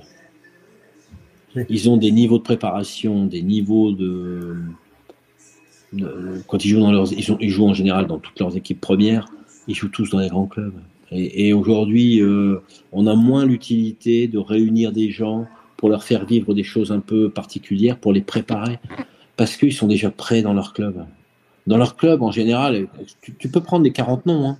euh, tu vas voir. Mm. Euh, ils sont tous soit en Coupe d'Europe, soit Vincent, soit ceci, soit. Enfin, oui, maintenant on les prépare, il faut qu'ils soient. Il faut qu'ils T'en as pas un qui joue en Belgique ou en Hollande, hein Non, il joue en C'est pas, c'est pas physiquement qu'ils doivent être prêts. Euh, en Angleterre et ou en Espagne, euh, voilà. Hein.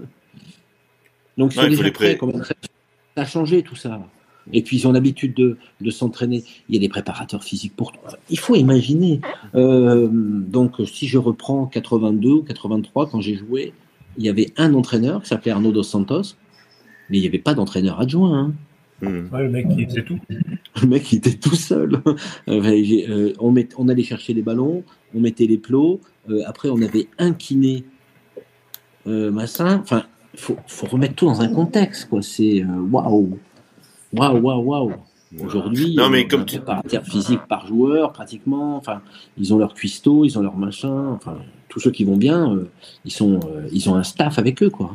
Mais ça, cette exigence a été amenée aussi euh, de l'étranger, parce que tu prends Paris, qui n'était pas une petite équipe, c'est l'arrivée de Zlatan qui a professionnalisé limite un peu plus le club, quoi. Où le mec il est arrivé, il fait comment ça, vous n'avez pas un nutritionniste, vous n'avez pas un cuistot qui fait le repas le midi pour les joueurs le mec, il arrivait du Milan où euh, c'était le, top du top, quoi. Le Milan, bah euh, enfin, c'est, c'était un truc de malade. Le mec, il débarque là et bah, déjà, quand tu voyais le, le, camp des loges où c'est les mecs, les limites, ils changeaient dans un préfabriqué. Euh, aujourd'hui, ça a un peu changé là. Le nouveau centre d'entraînement, il, n'est pas dégueulasse. Mais à 300 millions, il peut. il peut, voilà. Mais, mais voilà, c'est, vrai que tu as, un niveau aussi la préparation mentale, parce que ça, on, on l'a, on l'a pas abordé, mais finalement, mentalement, euh, vous, c'était, que l'interaction avec, avec le coach.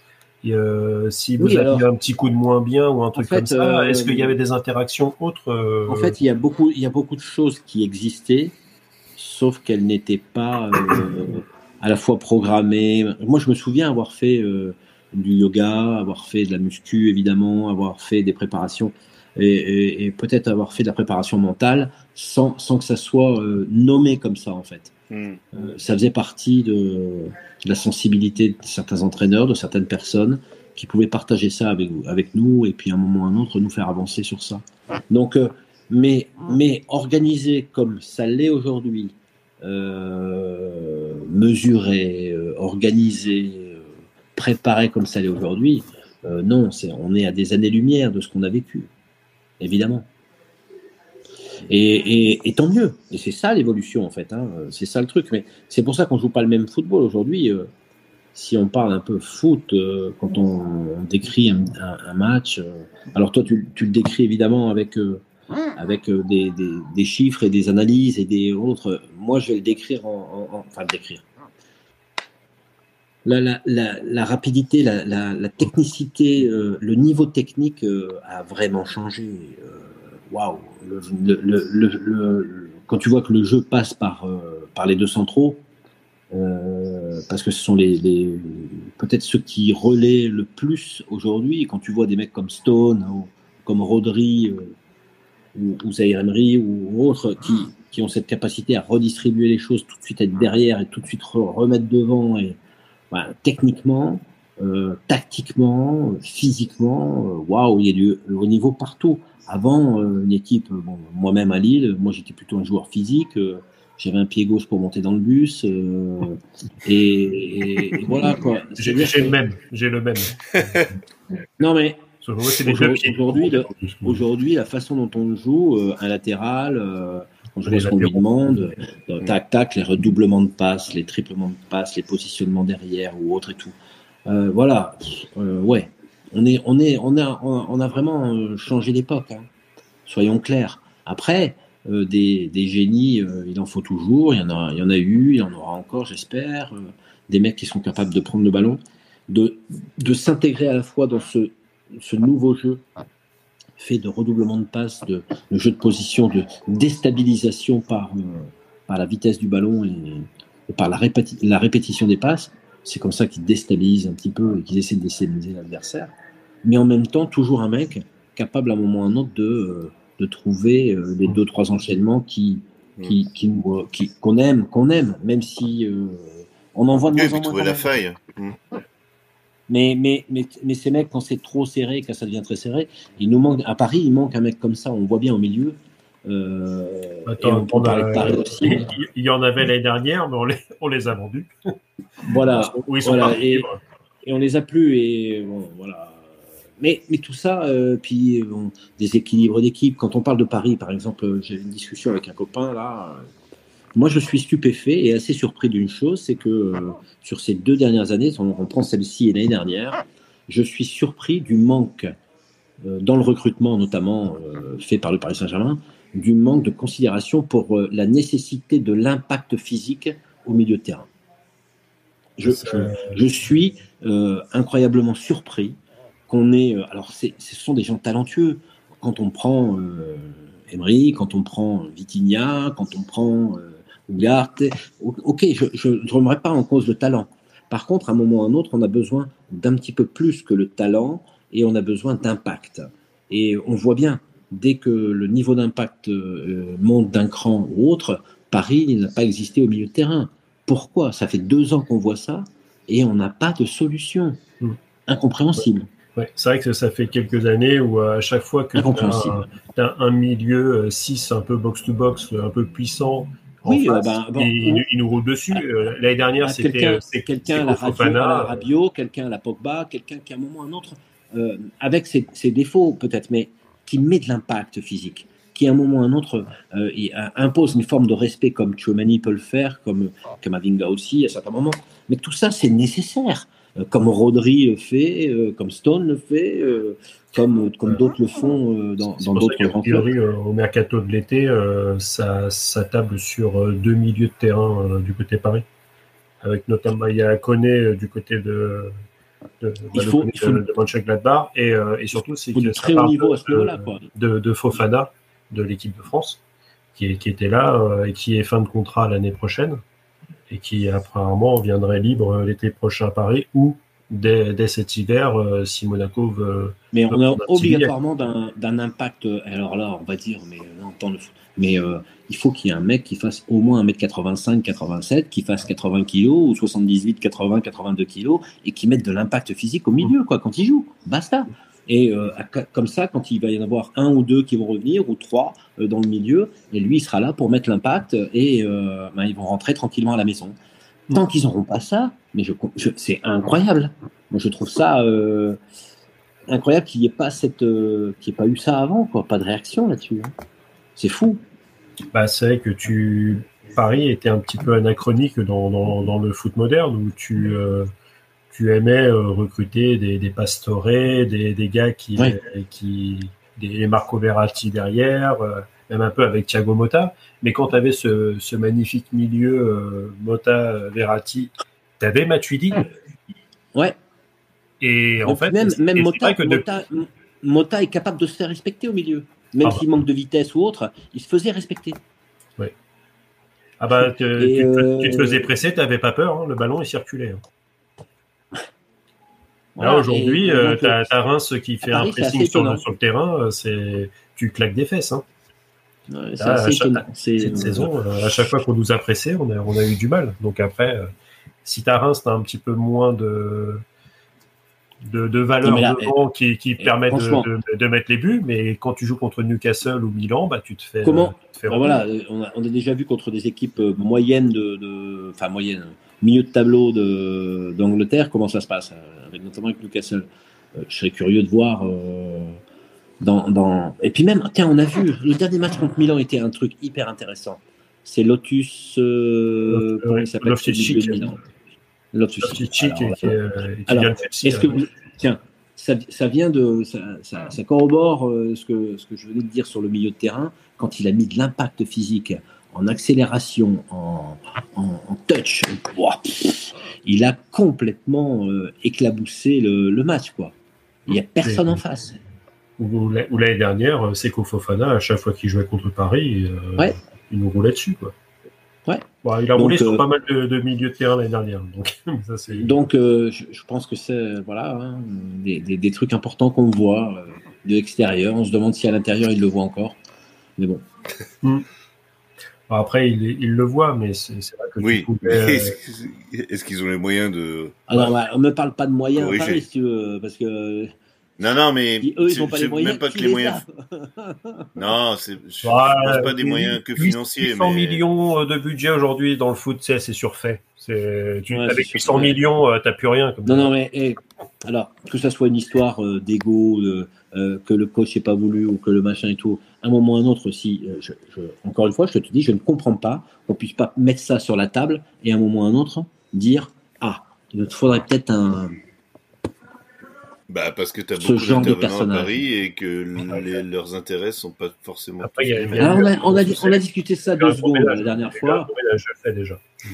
On a quand même discuté de ça deux fois. Euh, euh, il faut bon, il faut admettre qu'il y a des, il y a certainement des, des, des, des liens tissés entre euh, les, les, directeurs sportifs, les, les, ah bah, les entraîneurs, les, les présidents de clubs et les, agents, et les agents de joueurs. Bah, bien sûr. Euh, quand on voit effectivement. les présidents même. Euh, que le, le, le, plus gros recrutement, le plus gros euh, agent qui recrute pour ou qui donne ses joueurs ou qui vend ses joueurs à Paris, c'est le même, hein, je pense. Mm. Il, y en a, il y en a un qui en a donné 6 ou 7 là. sur le, gros, après, le gros problème, c'est que l'agent. Moi, ça ne pose aucun problème de, de, que Paris travaille avec Georges Mendes. Sauf que moi, j'aimerais qu'ils ont contrat avec Georges Mendes avec la première page du catalogue pas, la, deuxième. page du catalogue. oui, ça c'est très très bien. La première page du catalogue. Parce que la première page du catalogue, euh, les mecs ils sont à, ils sont à City, euh, c'est les Ruben Dias, c'est les euh, etc. Hein. Mhm. moi, il n'y a pas de problème. Hein, tu vois, Ruben Dias, il signe à Paris ou, ou Rodri, bien. ah, mais, ouais, de toute façon aussi, après c'est Guardiola aussi. Le mec, il sait, il a son schéma et il va faire quelques achats pour que ces, ces personnes rentrent dans le schéma. Compléter, ou alors les, faire se modifier un tout petit peu. C'est-à-dire qu'un Haaland qui arrive à City, c'est pas le, le même aujourd'hui.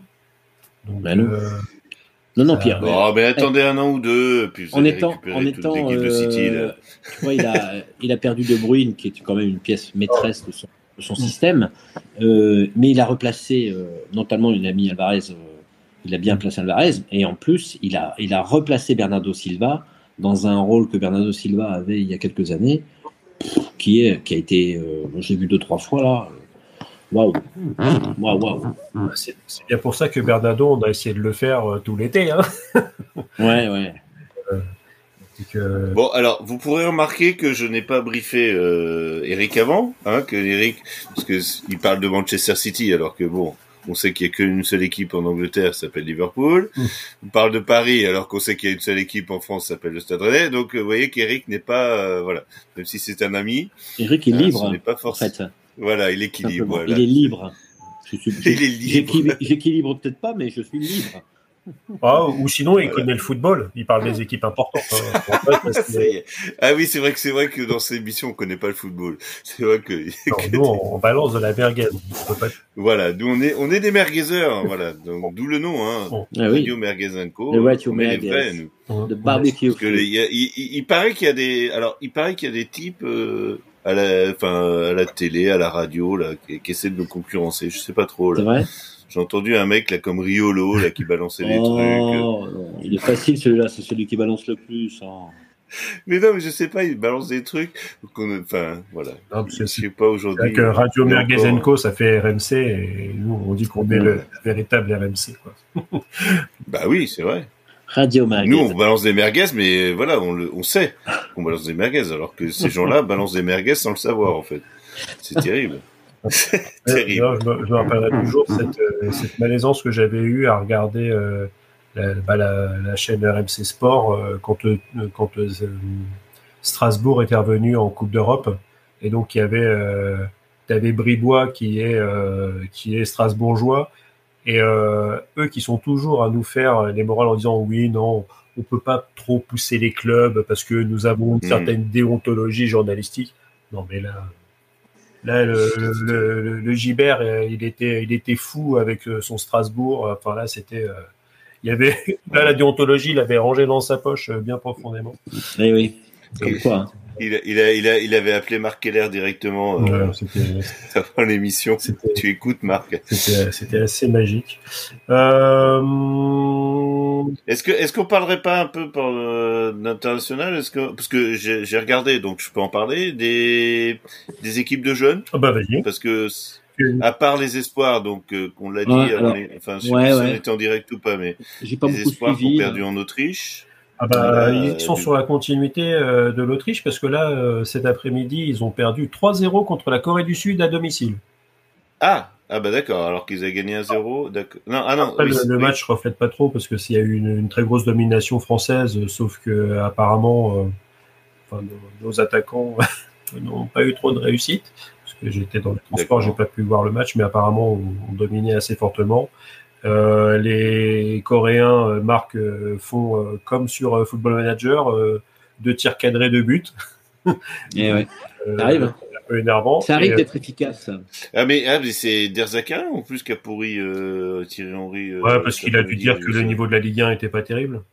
Ce qui est factuellement non, vrai. Il a dit, enfin, Derzaka a dit, il a, il a, il a, il a entraîné, genre, euh, il a fait euh, juste un, demi-match à Monaco, je sais pas quoi. Enfin bon, c'est les mecs après qui se. Non, après, et après, il a pas tort non plus. Euh, alors, je, sans, sans engager de polémique, Thierry Henry, ouais, ouais. Oui, mais oui, mais pour l'instant, encore une fois, il a été que le numéro 3 en sélection de Belgique. il a fait un test à Monaco qui ne s'est pas avéré concluant, loin de là, et qui ne fait pas l'unanimité au niveau des. On voit bien qu'au niveau des vestiaires, il a du mal à se faire. Euh, voilà. Là, il essaye avec des jeunes euh, qui ont entre 19 et, 21. Euh, voilà, il a, il a le soutien de Deschamps, donc c'est plutôt bien. Mais ceci dit, euh, je sais pas s'il a le. Je sais pas. Je sais pas. Il me laisse. je suis un peu perplexe quand je vois, euh, je, m'aperçois qu'à chaque fois, quand je l'entends, quand son discours est quand même celui d'un, sans parler d'un donneur de leçons, je vais un peu trop loin en disant donneur de leçons, mais il a quand même euh, cette faculté à, à vouloir se prendre pour un très grand joueur. Il a été un, immense joueur, mais euh, ça lui donne, est-ce que ça lui donne la légitimité de, de, de, de devoir tout savoir ou de montrer ou de faire montrer ou d'essayer de démontrer qu'il a raison sur tout. Je sais pas si vous voyez ce que Alors moi, je, je, je moi, je l'analyse un peu comme ça. Je, moi, je dirais rien parce que je suis pas, je suis absolument pas fan d'Henri. Euh, J'ai jamais été vraiment moi non plus hein, fan d'Henri. Je me pose des questions. Non, non, mais je veux dire, même en tant que joueur, enfin, voilà, c'est pas un... Mais voilà, mais c'est vrai qu'en tant qu'entraîneur, on attend de voir, quoi, parce que franchement. Euh... Bah, oui, pour, pour l'instant, oui, mais c'est vrai que mais c'est vrai que le côté donneur de leçons chez lui est un peu pénible. Tu, comprends ce que je veux dire, Arnaud c'est, Ouais, il est, il, est, il est dans son côté, euh, et parfois peut-être un peu resté euh, consultant, qu'il était pour la télé.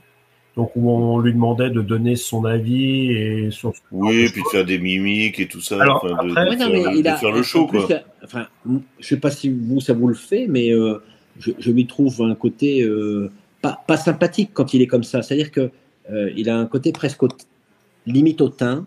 Mais il l'a toujours Euh, été. En fait, c'est son Ouais, caractère. ouais, il a toujours été. C'est son caractère qui est comme ça. Et on sait que ça peut être un bon mec sur le fond. Mais, mais là, euh, à l'im- à l'image, euh, voilà, comme ça, moi, je, je sais que je j'arrive pas à l'intégrer comme, euh, comment dire, euh, me dire waouh, waouh, ça va, le- waouh, ça va le faire. Il est waouh. Euh, tu vois, il, il, il me, il me détonne pas, quoi. Bah, pour moi, il n'est pas assez langue de bois, peut-être, dans ses interviews. Et euh, parce qu'après, c'est un petit peu le souci des, des questions qui, sont, qui lui sont posées. Et, euh, et surtout, c'est sur ce. Moi, j'aime pas beaucoup le storytelling qui a été amené par la chaîne L'équipe, euh, toujours la même, euh, dans le sens où, quand il a été nommé. Ça charme. Non, mais quand il a été nommé, tout de suite, c'est les espoirs de Thierry Henry. C'est plus Oui. l'équipe de France Espoir. C'est les espoirs de Thierry Henry. Ils, ils ont fait ce storytelling dessus. Euh, mais après, c'est- Bah, après, sans doute c'est- parce qu'ils ont mis des caméras, ils ont mis des caméras pour faire un. mais, ap- mais après, c'est, la, on va dire que c'est la presse qui est comme ça. Ils ont besoin d'un élément central pour pouvoir faire du storytelling et, euh, et écrire des papiers dessus.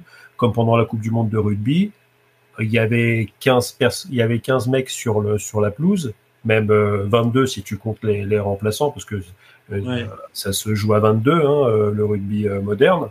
Comme euh, le foot, ça, se joue à 16, parce qu'avec, t'as toujours 5, entrées. Euh, maintenant, dans, dans les, euh, dans, dans les matchs, on parlait que, que de Dupont. Dire que Dupont a été blessé, euh, la, caba- la cabane était tombée sur le chien, hein, comme euh, pour rappeler Ouais, une, ouais. une belle expression euh, du, du rugby. Et tu ne parlais que de lui, tu ne parlais que de son rétablissement, de son retour pour le match contre l'Afrique du Sud. Et finalement, euh, bah, patatras, quoi. Mais là, après, après, il y a le problème du journaliste avec tout- encore une fois des choses à vendre. hein, euh. Et Dupont, c'est une Oui, bonne euh, machine pour faire vendre. Henri, c'est une bonne machine pour faire vendre.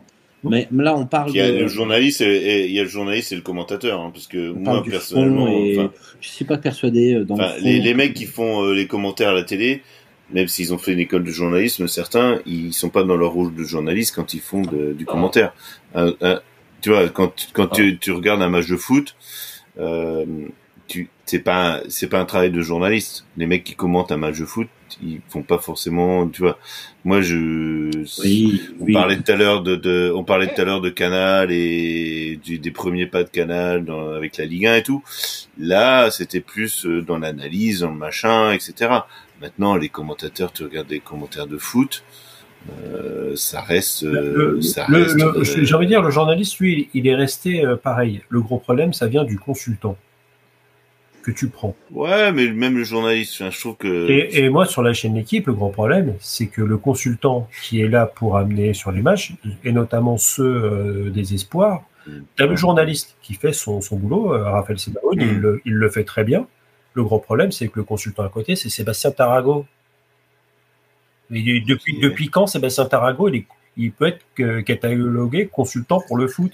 Ses affiches ils sont catastrophiques. Ce mec, euh, ce que tout le monde peut faire ce qu'il fait. Et c'est un gros Je sais pas ce qu'il sait d'ailleurs. Moi, moi, j'aimerais voir pour les ouais. moi, je voudrais, moi, je voudrais voir pour les matchs contre les espoirs. Justement, on parlait de Didier Roustan euh, tout à l'heure. Ils Mm. l'ont utilisé quand ils ont diffusé les matchs de la Copa América. Parce que tu vois, c'est la simplification. C'est, il faut, faut mettre quelqu'un qui connaît, connaît bien les Sudam. Bon, bah, euh, Didier, toi, t'aimes bien les Brésiliens et, et les danseurs de samba, là. Argentins, hein, ouais, avec les les chemises à fleurs. Bon, bah, euh, tu, vas- tu vas connaître. Et, ce qui- En tant connaît que bielciste, Il connaît- euh, bien le.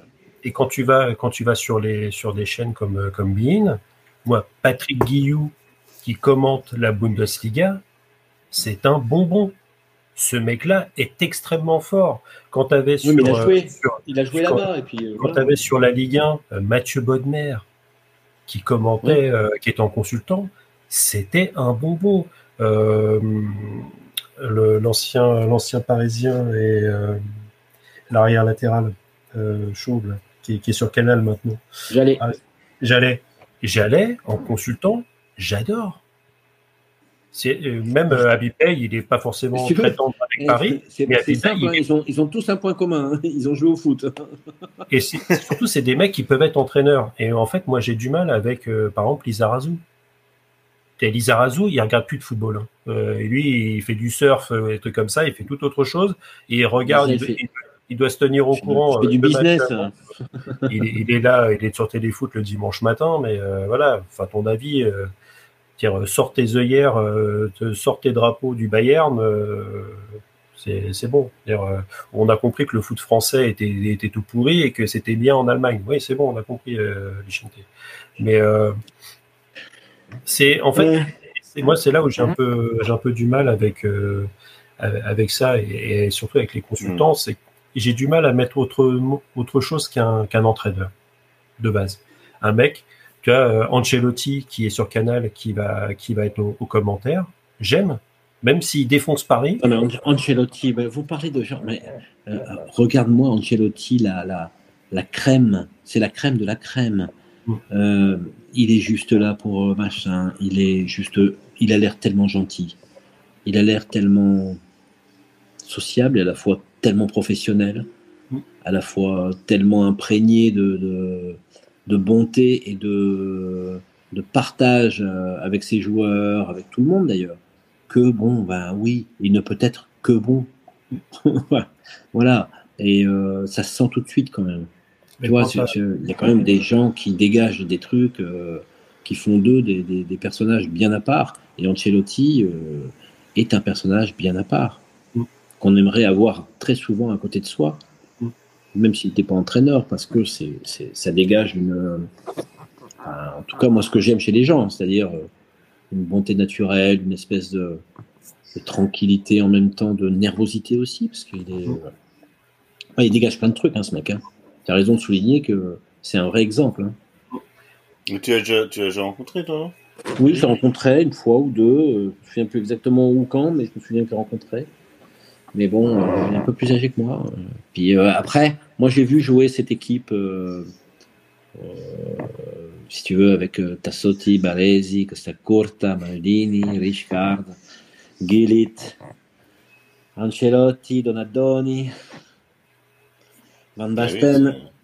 Et, et bon, voilà, ça c'est, je pense, l'époque Arrigo Sacchi, 85, je crois.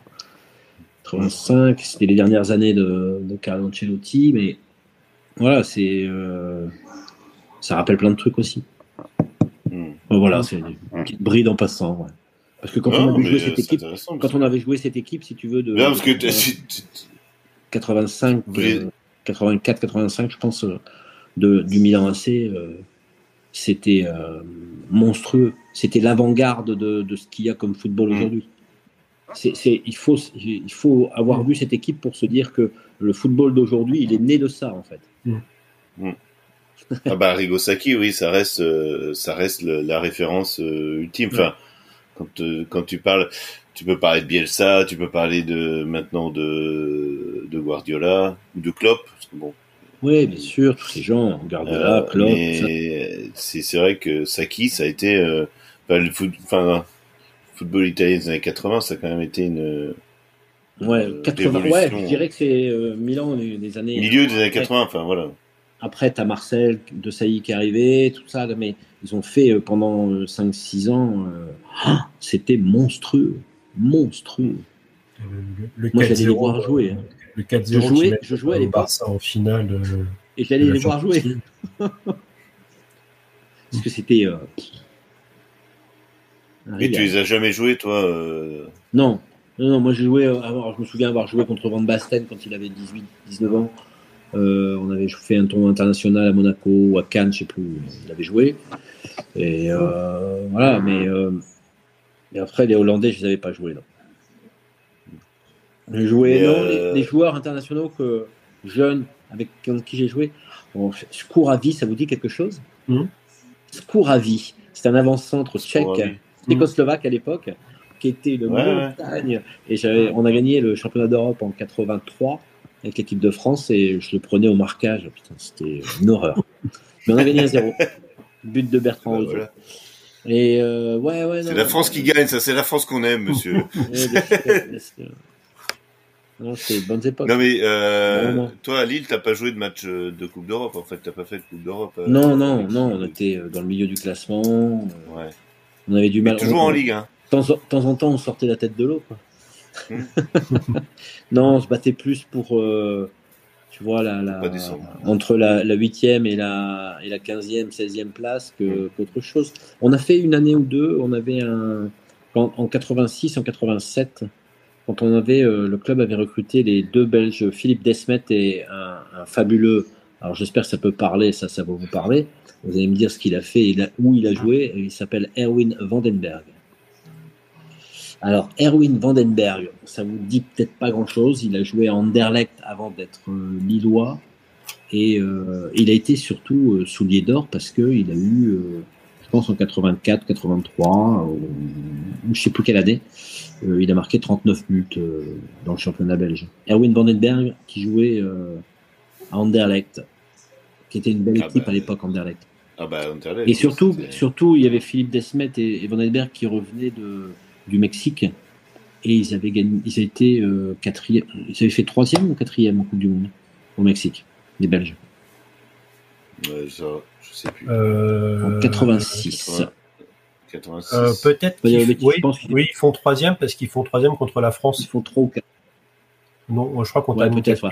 Et, euh, et en fait, euh, et, les deux ils signent à Lille cette année-là avec Gaston Mobati et, l'année d'après Abedi Pelé. Donc ouais, il y, a eu, il y, a eu, quelques bons joueurs quand même hein, qui ont traîné par là. Les frères Planck. Les frères Planck, quand, il est, quand il est en Anderlecht, 162 matchs, bah, 112 buts. il était à Lille avant, 196 euh, matchs, 127 euh, buts. Et, il met quand même, ouais, à Lille, il met 44 euh, buts en 130 matchs, quoi. Ce qui est. Ouais, ce qui est pas, ce qui est pas mal. 0,25, hein. ça, ça, ça 0,25 buts par match, ça, ça hmm. Un moment où un but, un but tous les quatre matchs, c'est pas mal. C'était quand même pas la, la, la, folie des scores fleuves euh, sur. Non, puis il a été, il a été surtout soulier d'or. Alors je sais pas, tu dois l'avoir, je sais pas quelle année, mais euh, il était recordman des buts euh, dans, dans une année. Donc ce qui est plutôt pas mal en Europe, quoi. Parce qu'à l'époque, le championnat belge était quand même un peu plus, un peu différent. Tu avais Anderlecht, était quand même. soulier d'or européen en 80 avec 39 buts. Ouais, 80, tu vois. Moi, j'avais dit 83. Tiens, moi, j'avais des questions aussi. J'avais préparé un quiz, mais bon, comme on est que. Comme on est Dépêche-toi. et que. Dépêche-toi parce que. qu'il y en a, il, y en a que. je t'accorde encore d'autres. Ouais. Non, mais juste pour poser à, avant que tu partes, Eric, euh, à Arnaud, pour ça. Toi, tu le sais, Eric, parce que. Euh, ça te concerne.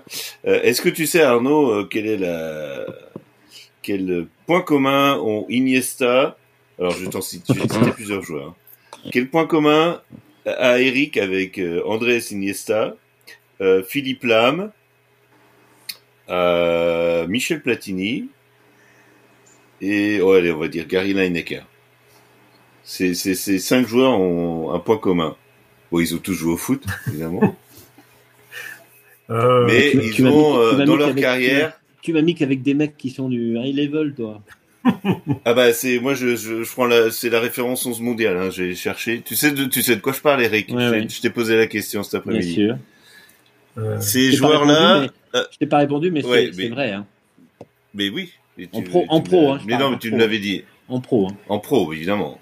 Alors voilà. Ces ces joueurs euh, ont une particularité en en tant que pro.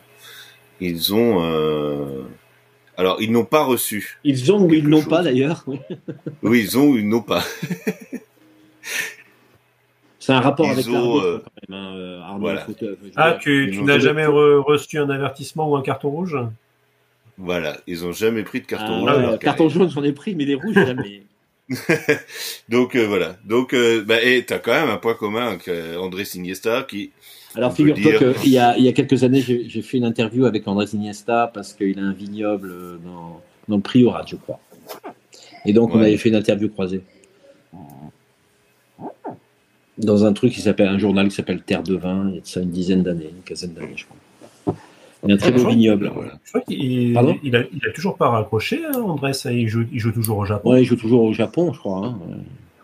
Impressionnant. Ah, un joueur exceptionnel. Alors là, par contre, euh, franchement, euh, je suis bah, quand on parle de toucher, j'aime pas trop les Espagnols, mais voilà, c'est c'est un joueur. Euh, ça, ça fait partie d'un des grands des, des grands scandales euh, du, du Ballon d'Or, c'est que c'est qu'on n'ait pas donné le Ballon d'Or à Iniesta en en, en, 2012. Euh, enfin, bref. Messieurs, je, Tiens, et avant que tu partes, euh, Eric. Oui. Bon, tu l'as dit tout à l'heure, ta première fois, ton premier, ton premier match. Alors ma première fois, je sais plus comment elle s'appelait, mais. Euh... non, d'accord. Ok. C'est un fouteux. C'est un fouteux, vous voyez. Vous, avez la preuve. Posé comme la preuve par la blague. La première fois. Toute première fois, alors. Euh... Oui, quel premier match tu as joué Tu l'as dit tout à l'heure. Marcel Sopin. Voilà. J'ai joué contre Est-ce que tu te rappelles du score? On a perdu 2-1. Ouais. Exactement. Oh, tu es fort, il est fort. Et euh... tu veux que je te donne mes... euh, Ali Lodzik alors, j'ai pas le score. Hein. Enfin, si, j'ai le score, mais j'ai pas les. C'est Ali Lodzik qui, euh, qui marque pour nous Ouais, c'est Ali Lodzik ou... et Touré, je pense.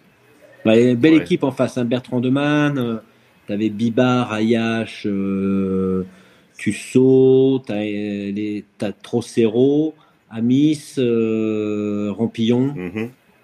Euh, je... ah, tiens, j'ai pas dit dans les dans les. Allez, Lodzik. Mm. Dans ton époque, avec les cartons rouges, il y avait aussi euh, Maxime Bossis qui n'a pas pris de carton rouge ouais, de sa carrière. Maxime Bossis, ouais. Eh oui, qui était monsieur. Ça nous rajeunit, bien sûr, ça. Mm. Ouais, c'est ça, surtout toi. Oh là là là là là là là, catastrophe. Et est-ce que tu te rappelles ta première victoire? Ma première victoire? Ouais. Ah, ça, c'est des databases euh, que j'ai euh, sur Internet. Donc, euh... ouais, après, il, j'ai regardé sur Alors, c'était à Lille. Fois, Je peux te dire, c'était à Lille. C'était le 21 janvier 1984 à Lille. Donc, 21 janvier 84. Alors, c'est un club qui n'est plus en Ligue 1, mais qui a été européen à cette époque-là. C'est pas Sochaux, non Non, qui est, qui est pas mal en Ligue 2. Qui est pas loin de Rennes qui est pas loin de Rennes, qui est pas mal en Ligue 2. C'est Guingamp C'est pas Laval quand même. Non, non, Laval. Bah si, Laval. Lille-Laval, 1-0. Lille-Laval. Ta première victoire. Ils vont peut-être remonter, hein, les, les Lavallois. Ouais, c'est pas mal. Est-ce que, alors, tiens, statistique intéressante. Est-ce que tu te rappelles ton premier but Il y avait Jean-Luc Haribard qui veut dans cette équipe ou pas? Jean-Luc Haribard. Oh, peut-être, sans... je sais pas, j'ai pas le, j'ai pas le détail. Mais les... est-ce ouais, que tu te rappelles de ton premier but contre ton camp? Oui, à Metz. Non. Et c'est. C'était alors attends, peut-être que je me trompe. En fait, il se trompe. Ah, c'était le 22 août 1986 et c'est dans un dans ah. un club où tu as joué après. Euh, non, j'ai joué qu'à j'ai joué qu'au Havre ouais. et à Châteauroux.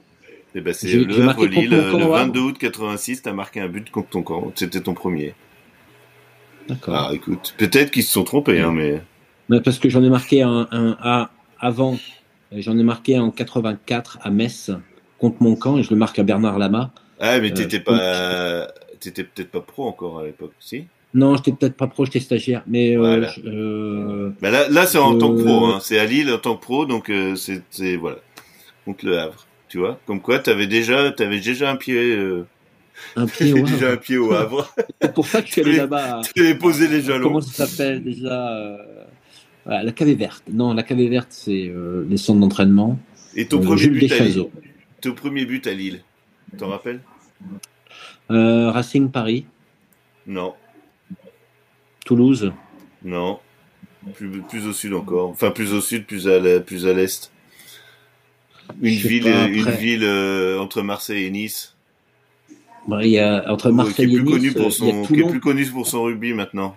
Il y a Toulon alors. Eh ouais. C'était à Lille-Toulon, apparemment, le 22 mai 1987. C'est ah oui, j'ai marqué en plus à, à Motet, Jean-Pierre Motet, qui était ancien joueur de. de... Et alors, j'ai pas marqué beaucoup de buts.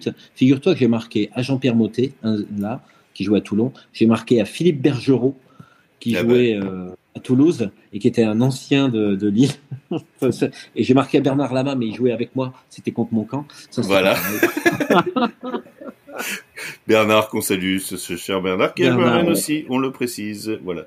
Euh, bon, voilà, il y a d'autres. Euh, non, le reste. Après, il y a, y a, plein de trucs. Euh, ah, mais c'est amusant les datas. Ah, est-ce que tu, alors, pour finir, euh, est-ce que tu sais avec qui tu as le plus joué Quel est le coéquipier avec lequel tu as le plus joué? Quel est le coéquipier avec lequel j'ai le plus joué? 108 matchs. De son prénom Philippe. Périlleux. Eh oui. Donc 108 matchs avec Philippe Périlleux, 103 matchs avec Dominique Thomas, et à qui tu aimes marquer des buts, 82 matchs avec euh, notre cher Bernard Lama. Ouais, c'est fou. C'est hein. vieux, hein. Eh oui. Et, alors, pour finir, euh, et, ça sentait déjà la ganja euh, dans le vestiaire avec Bernard Lama Oui, c'est ça, c'est ça qui a tiré les ballons. Non, mais je l'ai au téléphone de temps en temps, ouais. Est-ce que tu sais quel adversaire tu as le plus fréquenté? Ah, c'est Alors, c'est pas beaucoup de matchs, hein. c'est 11 matchs. Et c'est un gardien. L'adversaire que j'ai le plus fréquenté Bah ouais. C'est bizarre comme ça, mais voilà, c'est contre qui t'as le plus joué finalement. 11 matchs, c'est un gardien d'Auxerre. Enfin, un gardien d'Auxerre, Bruno Martini. Et voilà, Bruno. Euh, enfin qui a joué euh, et un autre euh, un défenseur central aussi. Un défenseur central avec qui qui a marqué une tête très importante en 1993 Basile eh ouais Basile Boli t'as fait 10 matchs contre Basile Boli. 9 matchs contre Daniel Dutuel 9 matchs ah Daniel très bon joueur. Oui oui. 9 matchs contre Guigné Sénac et 9 matchs contre Jean-Louis alors je le connais pas Béranguier. Jean-Louis Béranguier c'est Toulon ah, bah voilà. Voilà. Mais Didier, oui, on se connaissait bien de Lens.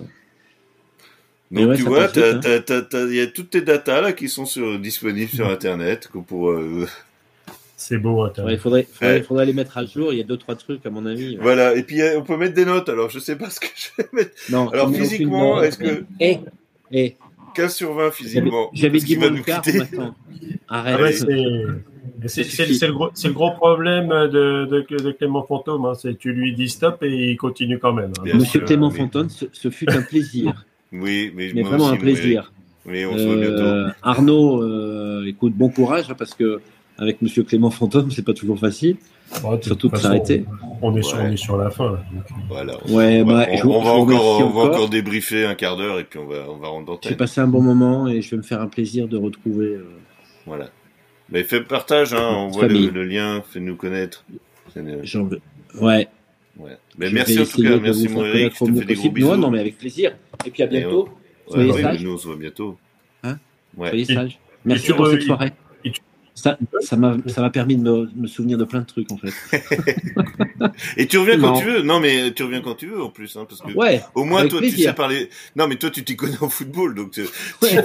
ça, ça, va rééquilibrer les débats, c'est ça que Exactement. Tu, tu, tu, reviendras pour parler dès, dès que Paris euh, recrute un, un, milieu de terrain. Alors, dès qu'ils ont recruté un, un, Lotus machin ou voilà Lotus un, je sais pas quoi. Hein voilà Lotus Que ça mérite un peu de puissance au milieu, quoi là. Voilà.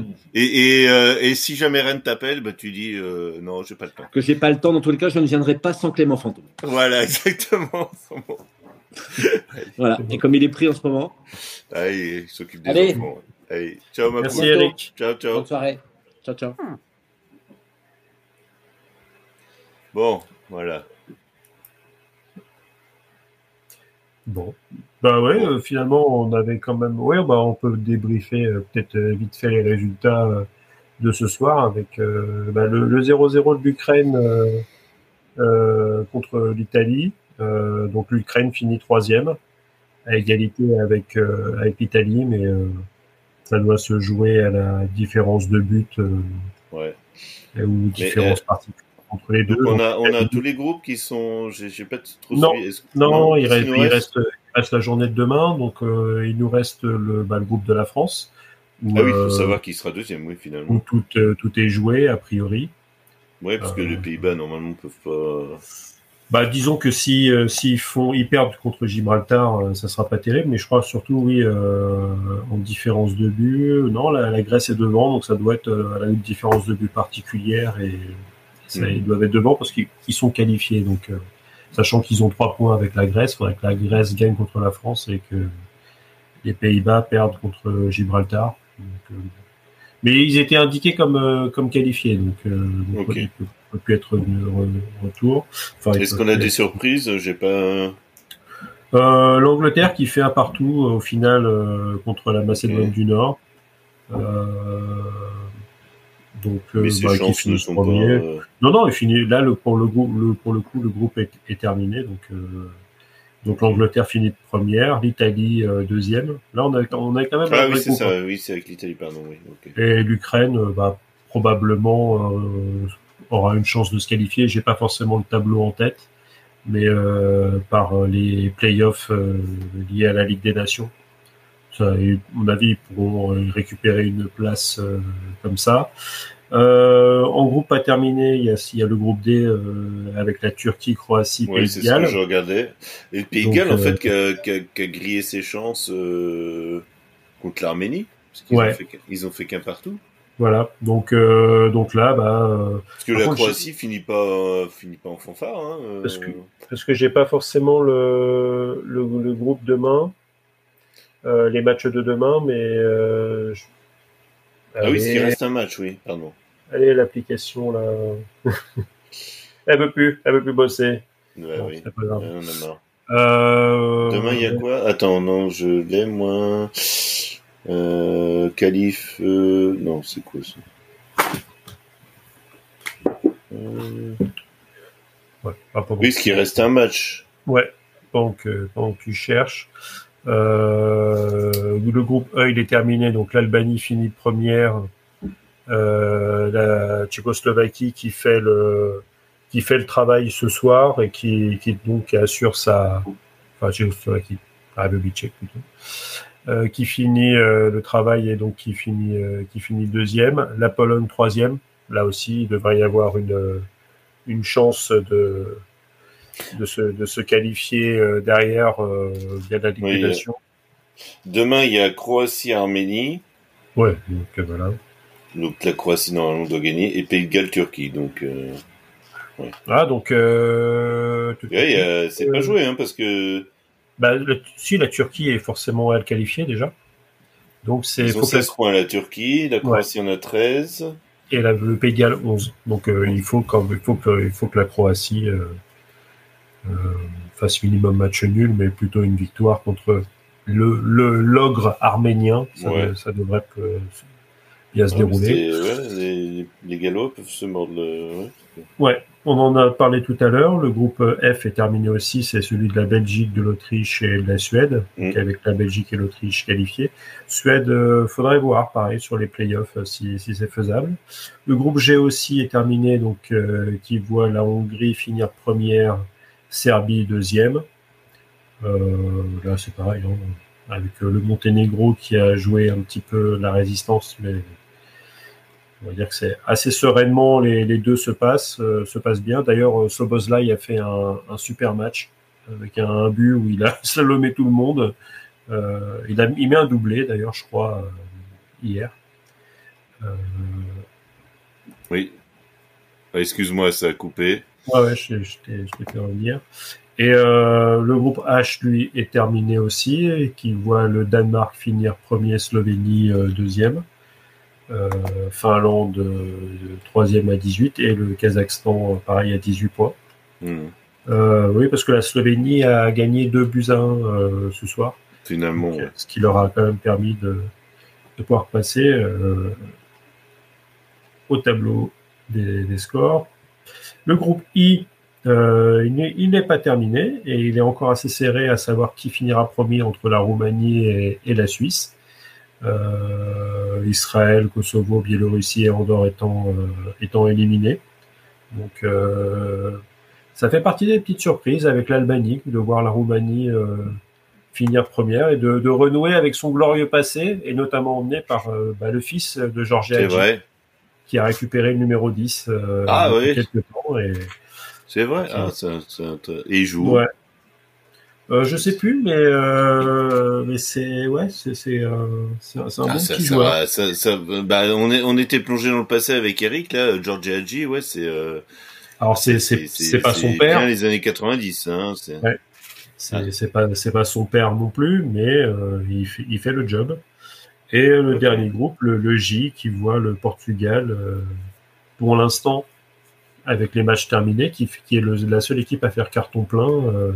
Euh, donc 10 matchs, 10 victoires dans, un groupe qui était peut-être normalement un peu plus homogène que prévu, mais qui voit la Slovaquie euh, terminer deuxième à 22 points, et, surtout, euh, c'est peut-être la surprise, le Luxembourg, troisième, euh, avec quand même 17 points, devant l'Islande et, la Bosnie.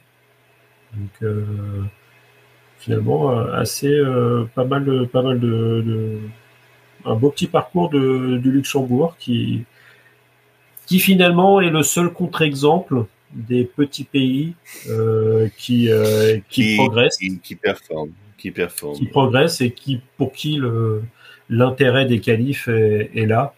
Euh, parce que c'est vrai qu'on en parlait tout à l'heure et ça fait écho au débat qu'on avait eu avec Carlos, avec Carlos sur la, la, trêve précédente sur la légitimité ou l'utilité de, de, ces petites nations à, faire les, les qualifs. Et moi, moi, je reste sur mon idée que, surtout quand on voit le match de Gibraltar, quand on voit Malte, quand on voit le Liechtenstein, enfin, dire, euh, voilà, t'as quand même le Liechtenstein qui est à 0 points, Andorre qui ont quand même réussi à inscrire 2 points, dans deux matchs nuls, sûrement contre la, Biélorussie et le Kosovo, San Marin qui est à 0 points, euh, l'Estonie à 1 point, les îles Féroé à 2 points, la Lettonie qui fait 3 points, Malte à 0, Gibraltar à 0 avec en 7 matchs une différence de moins 35.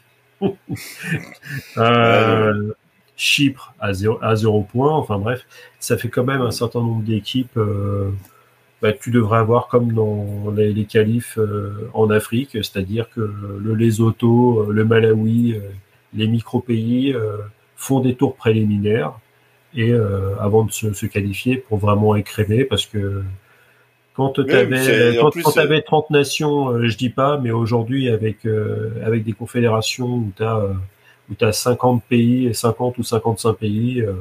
oui, et puis en plus c'est pas, le, pas leur rendre service. Quel intérêt quel intérêt ils prennent à se prendre à, jouer les sparring partners pour, pour la France, quoi. franchement. À, euh, à, part le fait de récupérer le maillot de Mbappé à la fin du match. Euh... Même pas sûr, hein. Je, je, moi, à mon avis, euh, justement, j'ai suivi ça un peu. Euh, parce que c'est seul intérêt, quoi. Euh, et je me demande si les maillots, tu sais, c'est pas maintenant tout est tout est géré, euh, le maillot qui va être mis en vente, euh, ce qui est très bien hein, euh, pour une association. non, ça, tous ces maillots-là, en fait, c'est tous les maillots que tu vois au début du rassemblement où tu as les joueurs, ils arrivent, ils checkent des dés, ils se font la liste et tout. Et après, il y a le passage où tu as les maillots et les mecs qui signent. Et, ça, ils en signent une bonne partie. Et c'est justement des maillots après qui sont à faire gagner, sûrement par les pour les sponsors ou, euh, pour ce. ouais, Et, en fait, non, les, les, maillots à la fin du match, généralement les mecs euh, même. Bah, tu sais, moi j'ai pas vu, j'ai pas vu échanger. Je me demande si justement ils gardent pas les maillots pour, euh, tu vas dire, bah tiens, c'était un maillot. Pour non, non, non, ils, échangent, voire même, en fait, ils en ont même deux parce que c'est typiquement sur le style de match où euh, Mbappé il file son maillot à la mi-temps et à la fin du match. Et, euh, je pense que là, sur l'équipe de France, il y en a. Moi, j'ai pas vu, hein, mais bon, après, c'est bon. Il y en a quelques-uns. Hein. Je, je, pense que ouais, Griezmann aussi. Euh, on doit, on lui son maillot. Euh, oui, les gars, c'est sur intérêt de, c'est quand même, euh, voilà, c'est au moins, t'as joué contre un, tu t'es fait chier pendant. on a chié pendant une heure et demie contre un contre un Golgoth. Euh, enfin, euh, ouais. C'est ça. Est-ce que tu as une euh, petite euh, chipo merguez ah, de, 5, de 5 minutes maximum? Non, non, non, mais j'ai une chipo merguez. Alors, je sais pas si ça va devenir une chipo, si c'est une merguez. On en reparlera peut-être la semaine prochaine, quand il y aura plus de monde. Mais bon, tout ce qui s'est passé au Stade Rennais ce week-end. C'est quand même assez fou, voilà. Donc, euh, je sais pas quoi en penser pour l'instant. Eh, vous étiez dubitatif hein, lundi dernier quand je vous ai dit, euh, j'y crois, j'y crois. Euh, ouais. Genesio, toujours entraîneur de l'équipe bah, après, après la trêve. Vous étiez tous unanimes, et je pense que moi, moi y compris, hein, parce que je posais la question, mais j'étais d'accord avec vous sur le fait que Genesio serait toujours là. Bah après, Mais tu vois, il, lui parle d'usure et tu vois, en parlant avec Eric, tu vois qu'on peut, bah, le, mec, je peux comprendre aussi qu'il y a l'usure. Il y a aussi. Euh, il, a parlé de raison, il a parlé de, de raisons personnelles. Alors, ouais, euh, bon, après, euh, dans la foulée, mais c'est là où c'est Riolo qui a sorti ça, qu'il allait partir en Arabie Saoudite. Bon, moi, après, moi, je comprends pas trop. Euh, euh, tu, ta famille est à Lyon, tu peux quand même venir vivre à Rennes pendant 2-3 ans, c'est pas non plus euh, le bout du monde. Même si la météo. Euh, on a eu un entraîneur à Paris euh, qui a vécu à l'hôtel pendant un an et demi. Hein. Oui, bah. Pochettino, euh, sa famille, elle est restée à Londres. Tu sentais bien. Oui, mais là, c'est différent. C'est un pays différent. Mais je veux dire, sa famille, elle est où? Elle est à Lyon. Pas déconner non plus, quoi. C'est. Tu peux venir vivre à Rennes et tu peux trouver des, très très belles maisons à louer autour de Rennes ou même dans Rennes. J'en sais rien. Maintenant, c'est fini. Il est parti. Après, je sais pas si sa femme elle, travaille ou.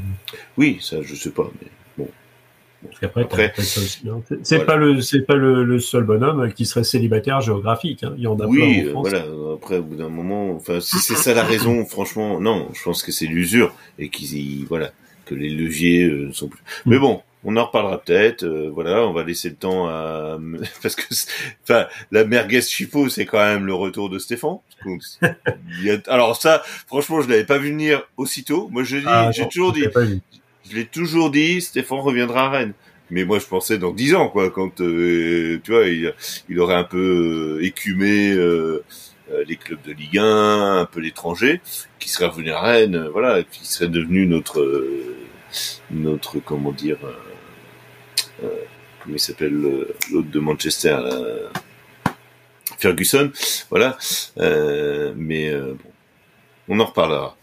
Mais ouais sinon et t'inquiète pas on laissera une petite place pour parler d'un petit match. Un petit City Liverpool si ça, si ça vous parle chers auditeurs. Bah, un petit match de, de quartier hein, ouais c'est quoi c'est quoi ces équipes? C'est quoi la première ligue franchement? Alors qu'on a une Ligue 1 on, extraordinaire. On fera plus longtemps sur, sur, sur Strasbourg-Marseille. Vous inquiétez pas, chers, auditeurs. Il y a, un, un, Reims-Rennes qui s'annonce. Moi, je vous dis, ça, ça, ça, ça, va envoyer du bois. Non, c'est Rennes-Reims, d'ailleurs. Ah, ah, oui, c'est vrai que c'est on ressent encore. Ah oui, et encore un, choc olympique entre Lyon et Lille euh, pour euh, clore. Ah oui, euh, mais ah, pas. ah, bah oui, tiens, rapidement pour la dernière minute la Ligue 1, la, semaine, euh, en, cette fin de semaine, ça commencera par un PSG Monaco, hein, toujours bien placé en retour de trêve. Le 17h, un Clermont-Lens, un Strasbourg-Marseille à 21h sur Canal+. Et le, dimanche, Nice-Toulouse à 13h. Le triplex euh, avec Lorient-Metz, Montpellier-Brest et Nantes-Le Havre.